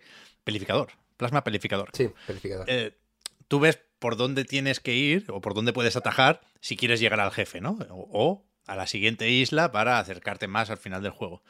Y en algún momento hice esto de ir con ciertas prisas para, para ver el jefe y luego volver para atrás y completar algunos desafíos más. Pero lo del tutorial no es nuevo. La campaña de Splatoon 1 y la campaña de Splatoon 2 tenían Era un poco eso. mucho de tutorial, ¿no? Y aquí, pues, repetimos y, si acaso, mezclan un poco los desafíos de la autoexpansión. A mí de entrada esta campaña me pareció más floja que las otras por una cuestión de, de, tono. Me pareció un poco batiburrillo. La autoexpansión es, es algo, joder, bastante concreto y con una densidad muy específica, con los viajes en metro y con quien te acompaña en el metro, más allá de los desafíos y eh, el reto. Pero creo que era muy coherente la autoexpansión, más que cualquier otra experiencia single player de Splatoon. Y, y al colarle eso mm, de forma un poco brusca a la campaña de Splatoon 1 y Splatoon 2, pues te queda un poco batiburrillo. Creo que se desdibuja el tono. Por eso a mí, por ejemplo, me, decía que me gusta mucho el final de la campaña. Creo que si toda fuera como el jefe final, pues no tendríamos tan claro eso de que Splatoon es sobre todo un juego multijugador, pero que también me gusta mucho el prólogo. Porque, porque Sí, creo que es más, es más conciso, es más coherente y después Y se te pone en tono también. Sí, por eso, por eso. Es- ese es el problema. Por, es- por eso decía lo de que al final es cuando te recuerda que estás jugando una campaña, ¿no? Porque Exacto. justo la, la última etapa te recuerda que efectivamente estás volviendo a la historia que, a la que te llevó el señor que estaba ahí asomado en una alcantarilla. Que Claro. se parece un poco a Mutant Rossi, por cierto, no sé si lo has pensado. Bueno, es un mítico, el Gibión, es un, un manguinote de, Sí, sí, sí. del, del comando Branquias. Pero que, que eso, que hay muchas cosas que claramente se desaprovechan. Se lo puede permitir, no te digo yo que no, pero no deja de ser eh, potencial desaprovechado. Y a mí me, es que me gustan más los niveles de Splatoon 1 y Splatoon 2, porque creo que juega mejor con el desplazamiento, creo que usa mejor en tanto que presenta mejor eh, las esponjas y demás elementos que, como decías, Oscar, reaccionan a la, a la tinta. Y por eso, pues, pues no me queda otra que seguir pidiendo y seguir esperando ese salto cualitativo en, en la campaña de Splatoon que yo creo que tiene que llegar de nuevo, no por necesidad, porque esto va a vender 20 millones de copias y si Nintendo decide que no se toca una coma, pues no se toca una coma. Y, y a quien no le guste que se vaya a jugar a otra cosa, pero pero es que yo creo que, que la personalidad de Splatoon y esa frescura sin la que no se entiende la propuesta de Splatoon, creo que es más fácil mantenerla con la campaña que con el multijugador, ¿no? Donde al final las reglas son más fijas y tú puedes tocar hasta cierto punto los mapas, pero seguirán siendo mapas de multijugador, quiero decir, no no, no es evidente cómo pueden cambiar cambiando, por ejemplo, la ambientación. Si nos vamos a Call of Duty, el diseño de los mapas es más o menos siempre el mismo. Pero si tenemos la percepción de que cada entrega es un poco más distinta, es porque se mueve la ambientación y no, no lo hacen porque sí, ¿no? Lo, de moverse entre presente, futuro y Segunda Guerra Mundial o, o conflicto bélico pretérito que toque, lo hace por eso. Porque, porque cada entrega es reconocible por la ambientación. Y, y- y si Splatoon parece más de lo mismo de lo que realmente es, yo creo que, que en gran parte es por eso. Porque no. Como, como las plataformas flotan y el, el fondo es poco importante, no hay el Splatoon de nieve, el Splatoon de fuego y el Splatoon de la selva, pues eh, lo, lo percibimos como más parecido de lo que realmente es. Eh, Entonces, creo que, que- que Pep. tiene espacio ahí la campaña para hacer cosas guays. No, no quiero, eh, no he jugado, ¿vale? No, no quiero interrumpir vuestra, vuestra charla, pero eh, me, me llama la atención, Pep, lo que estabas contando de, de que hay poca variación, eh, en este sentido de que no hay el de nieve, no hay el de, yo qué sé, la Segunda Guerra Mundial y tal, cuando eh, Splatoon es un juego especialmente conocido. No, no sé si lo sabíais, eh, pero en los, en los tumblers de, de moda y, de street style y, tal, porque eh, pues lo- los diseñadores están como súper... eh, cuidan un montón, por ejemplo, los outfits de los personajes, Por que toda la ropa esté al día, que, o sea, que no, quiero decir, no utilizan solo el concepto ropa urbana y te ponen una gorra random y un fit de, de sudadera random, sino que sea como se llevan ahora, con los hombros en el lado donde se llevan ahora, los pantalones al largo y al, al volumen que se llevan ahora, no es, eh, yo qué sé, The Wallen With You tiene un estilo de ropa muy eh, interesante, pero no, no se ajusta tanto a los tiempos como es Platoon. Sí. Entonces, y, y 100%, creo que, que lo de la 100%. ropa es un poco lo que le da esa frescura que comentabas también, aunque no, no os deis tant- tanta cuenta si no os interesa. Entonces me, me sorprende porque a mí me parece, yo veo eh, las capturas, esta, esta gente se dedica a coger personajes del juego y después decirte cómo puedes conseguir un outfit similar. Sí, sí, sí, y, sí. y lo veo rabiosamente de este año. Hostia, eh, cuidado, primero, vamos a dedicar un segundo a pensar en el Splatoon de la Segunda Guerra Mundial. Esos Vale. outfits no me gustan, también ¿Vale? tengo que decir. Seguimos. Y después, es, es indiscutiblemente cierto esto, Marta. Splatoon como catálogo de moda, 10 de 10, pero a lo mejor es porque yo no, no estoy lo bastante puesto ¿eh? en, en- en este tema. Pero yo creo que es una diferencia sutil eh, entre entregas. Quiero decir, no sé si porque, aunque haya nuevas tendencias en las chaquetas de este año, pues siguen estando las del año anterior, porque ¿no? ya estaban hechas y al final son más piezas de ropa y más opciones de personalización y, es- y está feo quitar cosas, pero estoy convencido de que se puede hacer ¿eh? esto, Marta, reconocer qué Splatoon es por cómo visten sus personajes, pero creo que es algo lo bastante sutil como para que no sea muy evidente y no mm, rompa eh, el- la discusión del continuismo. A Pero- mí me da pero- la sensación de que. Pero hay algo de eso ahí, ¿eh? sin duda. Sí, sí, sí. Pero en todo caso, yo por eso también comentaba antes que, que me, me dieron más ganas de jugar Splatoon 3 al ver el primer tráiler con la ambientación así más desértica, porque pensaba precisamente que iba a tirar más por ahí.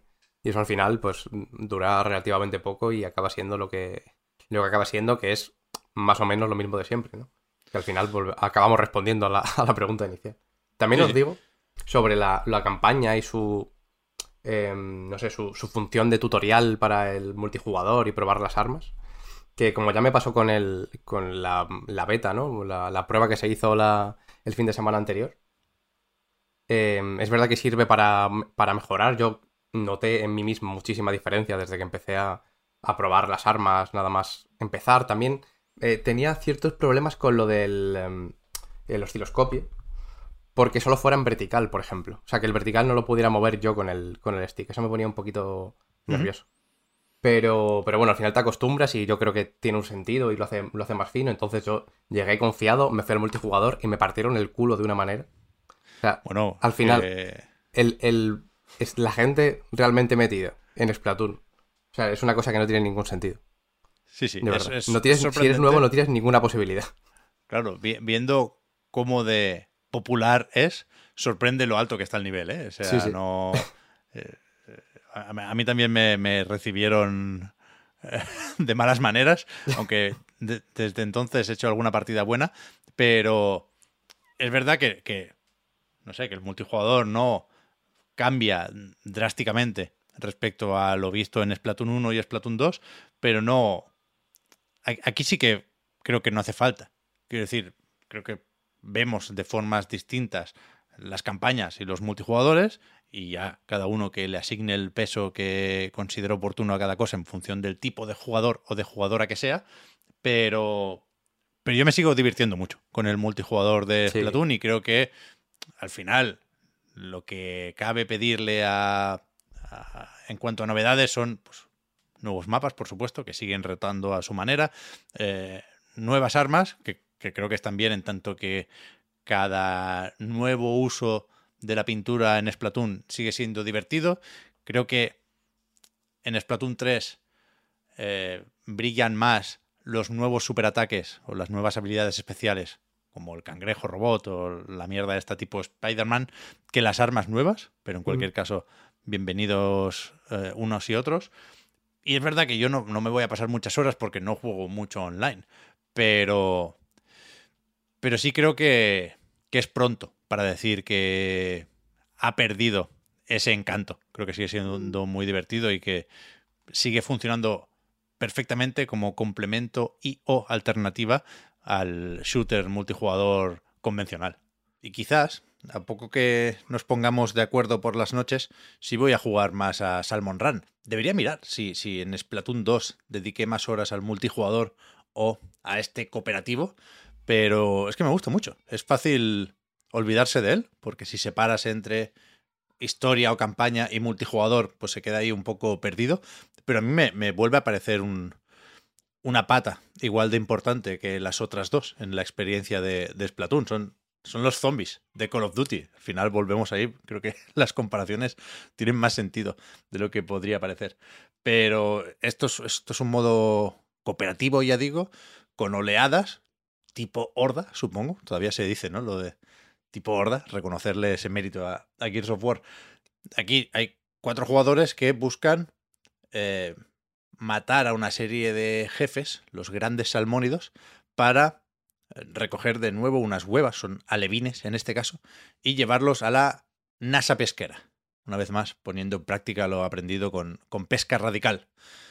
Y de nuevo aquí, todo es muy parecido a lo que ya conocíamos de la entrega anterior, pero quizá por eso, porque le dediqué un montón de horas, me, me parecen más reconocibles las diferencias, ¿no? Los, los nuevos tipos de jefes, ese salmónido Godzilla que aparece al final de algunas rondas, que, nos recuerda que no es fácil el, el Salmon Run, ¿no? Que, que, a la que juegas unas cuantas partidas y subes de rango, se complica la cosa una barbaridad. Que, hay que coordinarse mucho y hay que apuntar muy bien. Pero, ¿qué iba a decir? Así, que, que a mí también Salmon Run es lo que más me hace pensar en Splatoon como servicio.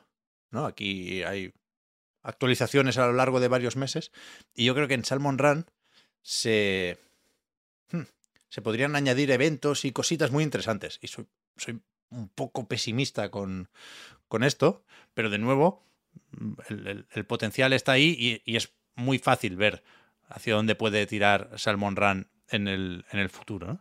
Y, y, de nuevo, no, no, le pido más. Es que ese es el problema de Splatoon, siempre ha sido ese. Que es muy fácil querer pedirle más. Porque lo que hace, lo hace tan bien y, y es tan provocador, en el sentido de seductor, que, que, a, mí, que a mí es que me cuesta mucho no, no pedirle más. Ya, ya digo, ha sido, ha sido, su culpa, ha empezado él, ¿sabes?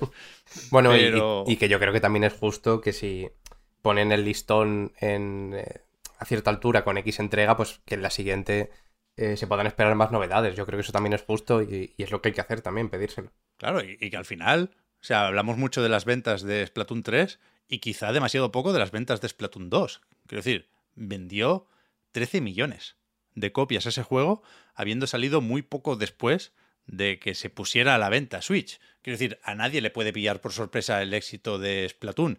Y no aprovechar ese éxito para hacer más y decir, como la fórmula funciona, voy a mantenerme en este éxito, tiene algo de conformismo. Ya, ya, ya ni siquiera hace falta plantearlo en términos de continuismo. Yo lo, lo, lo puedo llegar a ver también en términos de conformismo mm. y creo que eso hay que señalarlo. Hay que entender también que Nintendo puede decir perfectamente cómo voy a cambiar esta fórmula, insisto, pero yo creo que es fácil eh, sentirse obligado a señalar, pues eso, lo que es un conformismo que señalamos y criticamos en tantas otras franquicias. ¿eh? A mí el rollo de es que el FIFA también lo hace, no, no me sirve. Joder, ¿será que no le pegamos collejas al FIFA? claro. Cada puto día. Entonces, yo no, yo no quiero que la excusa para defender Splatoon tenga que ser FIFA o Call of Duty también lo hacen. No me sirve eso. Hay que exigirlo a todos, claro, Claro, que sí. pero, pero claramente Splatoon está por encima de esos. Tiene una personalidad y, y es un videojuego de una manera y con un orgullo que, que a mí, insisto, lo que me sale es pedirle más. Pedirle más no significa criticar lo que hay, ¿eh? Me parece un juegarral. Splatoon 3. Pero, sobre todo la parte de la campaña, me frustra que, que- que no quiera enseñar todo el rato su mejor cara.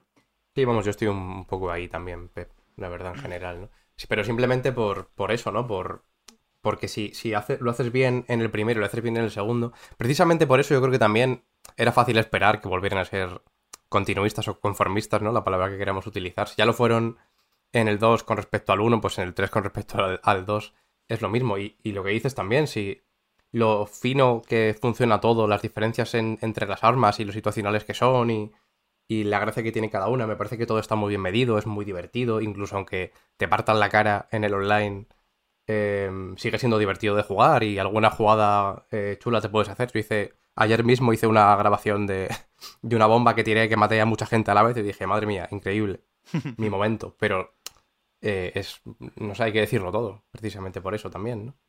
Y, Sí, sí. mm, y lo que tiene de, de divertido y de fino y de todo esto es que también lo tenía el 2. Entonces, si vamos a hablar de- del mismo juego, pues a lo mejor tendría que, que tener más sentido eh, sacar el 3. Sí, sí. Porque ya digo que es que es, es terreno pantanoso todo esto, ¿eh? Porque yo, yo creo que Splatoon 3 está muy lejos de tener que justificar su, su existencia, vaya. O sea, faltaría más. Y que saquen el 4 mañana, por mí. O sea, no, no, no, no, no, no creo que haga daño a Splatoon. Al contrario, se agradece un montón. Pero es verdad que está menos fresquito. No sé, iba a hacer una comparación con la cerveza, claro, pero aquí tiene sentido hacerla con, con- el pescado. Está, un poco menos fresco que la última vez y que la vez anterior. Y, cuando te lo comes está muy bueno y no lo notas, pero librarse de esa preocupación sería ya algo maravilloso. Maravilloso. A ver qué pasa con, con la expansión, que ya se, se anunció un, DLC que debemos imaginar similar a la autoexpansión y veremos si efectivamente se repite la jugada o si se aprovecha para avanzar y mejorar un poco por ahí. Igual que me compré Splatoon 3 Day One, la expansión esta, lo mismo, ¿eh? Ni, ni, ni con la suscripción de Switch Online, ni hostia. Esto lo quiero para mí, para siempre. Pero, una vez más, y es que no tengo remedio, ¿eh? Ya me pongo a pensar en Splatoon 4. bueno, pero en, en tanto que me he pasado al 3, ¿eh? Y que, y que- que- que me voy a poner con el multi, pero que al final tengo las horas que tengo y no... Estoy mayor ya para ser pro gamer de Splatoon. Eso tendría que haberlo hecho con la Wii U, pero ahora ya no puedo. Bueno, eso está bien, es que te has quedado con buen sabor de boca y que quieres más, joder. Claro, claro, claro. Y al final lo de la autoexpansión, eh, lo, lo que dices también, total, vaya, en el segundo yo creo que fue de lo que más gustó del propio juego fue la expansión y seguramente también repitas la jugada con el tercero. Sí. Y no sé si nos falta algo. Estoy pensando, Oscar, porque no, no estoy contento con lo que tenía que haber sido o, o- o pretendía que fuera una defensa de Splatoon, ¿eh? Al final, eh, creo que hay unos temas más o menos peliagudos que conviene señalar para tener un, un debate al respecto, pero primero, creo que, que- que no hemos jugado bastante al multijugador y lo reconocemos y si la semana que viene resulta que es. hemos descubierto un modo competitivo que nos vuelve completamente locos y que cambia radicalmente la percepción del juego en relación a la segunda entrega, pues lo decimos, pero... Pero eso, que Tampoco no- creo que cambie mucho la cosa, ¿eh? También te digo, Pep, No, lo, que, no. lo que he visto por ahí justo es que lo que más se parece es justamente el multijugador. Claro, claro. Pero que, que eso, que yo no estoy de culo con Splatoon 3, ni muchísimo menos. nada. Que no se me enfaden. Que no se me enfaden la familia de Splatoon. Que, que- que digo eso, ¿eh? Que son una familia sobre todo por el multi. Y que yo ya no tengo la experiencia de meterme en, en Discord, porque de nuevo el chat de voz ya lo dejamos para otro día. Pero sé que esa es la forma de jugar a Splatoon. Pero una vez más, insisto, y me repito lo que haga falta, creo que Splatoon tiene un carisma que, que debería permitirle ser lo que, lo que quiera. Y puede aspirar a más y es una pena que los que se lo pueden permitir no, no lo hagan. Pero vaya, Y dicho esto, y pensando lo mismo que tú, Pep, yo esta tarde, los niveles que, que me quedan de la campaña, me los voy a jugar también, ¿eh? joder, ojalá tuviese logros, vaya. Yo me sacaba otro feo, me sacaba el platino de puta cabeza. Pero, pero eso, eso. A ver si nos dan motivos para volver a hablar de Splatoon 3 con la expansión o con cualquier actualización, que aquí también se vale meter mapas y modos de juego, ¿eh? Faltaría más. Faltaría más. Pero de momento, yo creo que el podcast, el segundo de esta decimocuarta temporada, llega hasta aquí. Voy a hacer un repaso rápido. Voy a mirar el Twitter del nivel para ver si, si ha sucedido algo en el Tokyo Game Show, pero parece que no. Así que me dispongo a recordar que el podcast Reload, igual que anightgames.com, es posible gracias a vuestras generosas aportaciones. Patreon.com barra anightreload para más información. Los patrons tenéis ahora un ratito más de podcast en la prórroga y con el resto, por supuesto, gracias también por seguirnos y ayudarnos a mejorar. Nos volvemos a escuchar la semana que viene. Gracias Marta, gracias Oscar, gracias Víctor también, que creo que ahora sí está por aquí. Hasta luego. Muchas gracias a ti, Pep. Chao, chao. Hasta la próxima.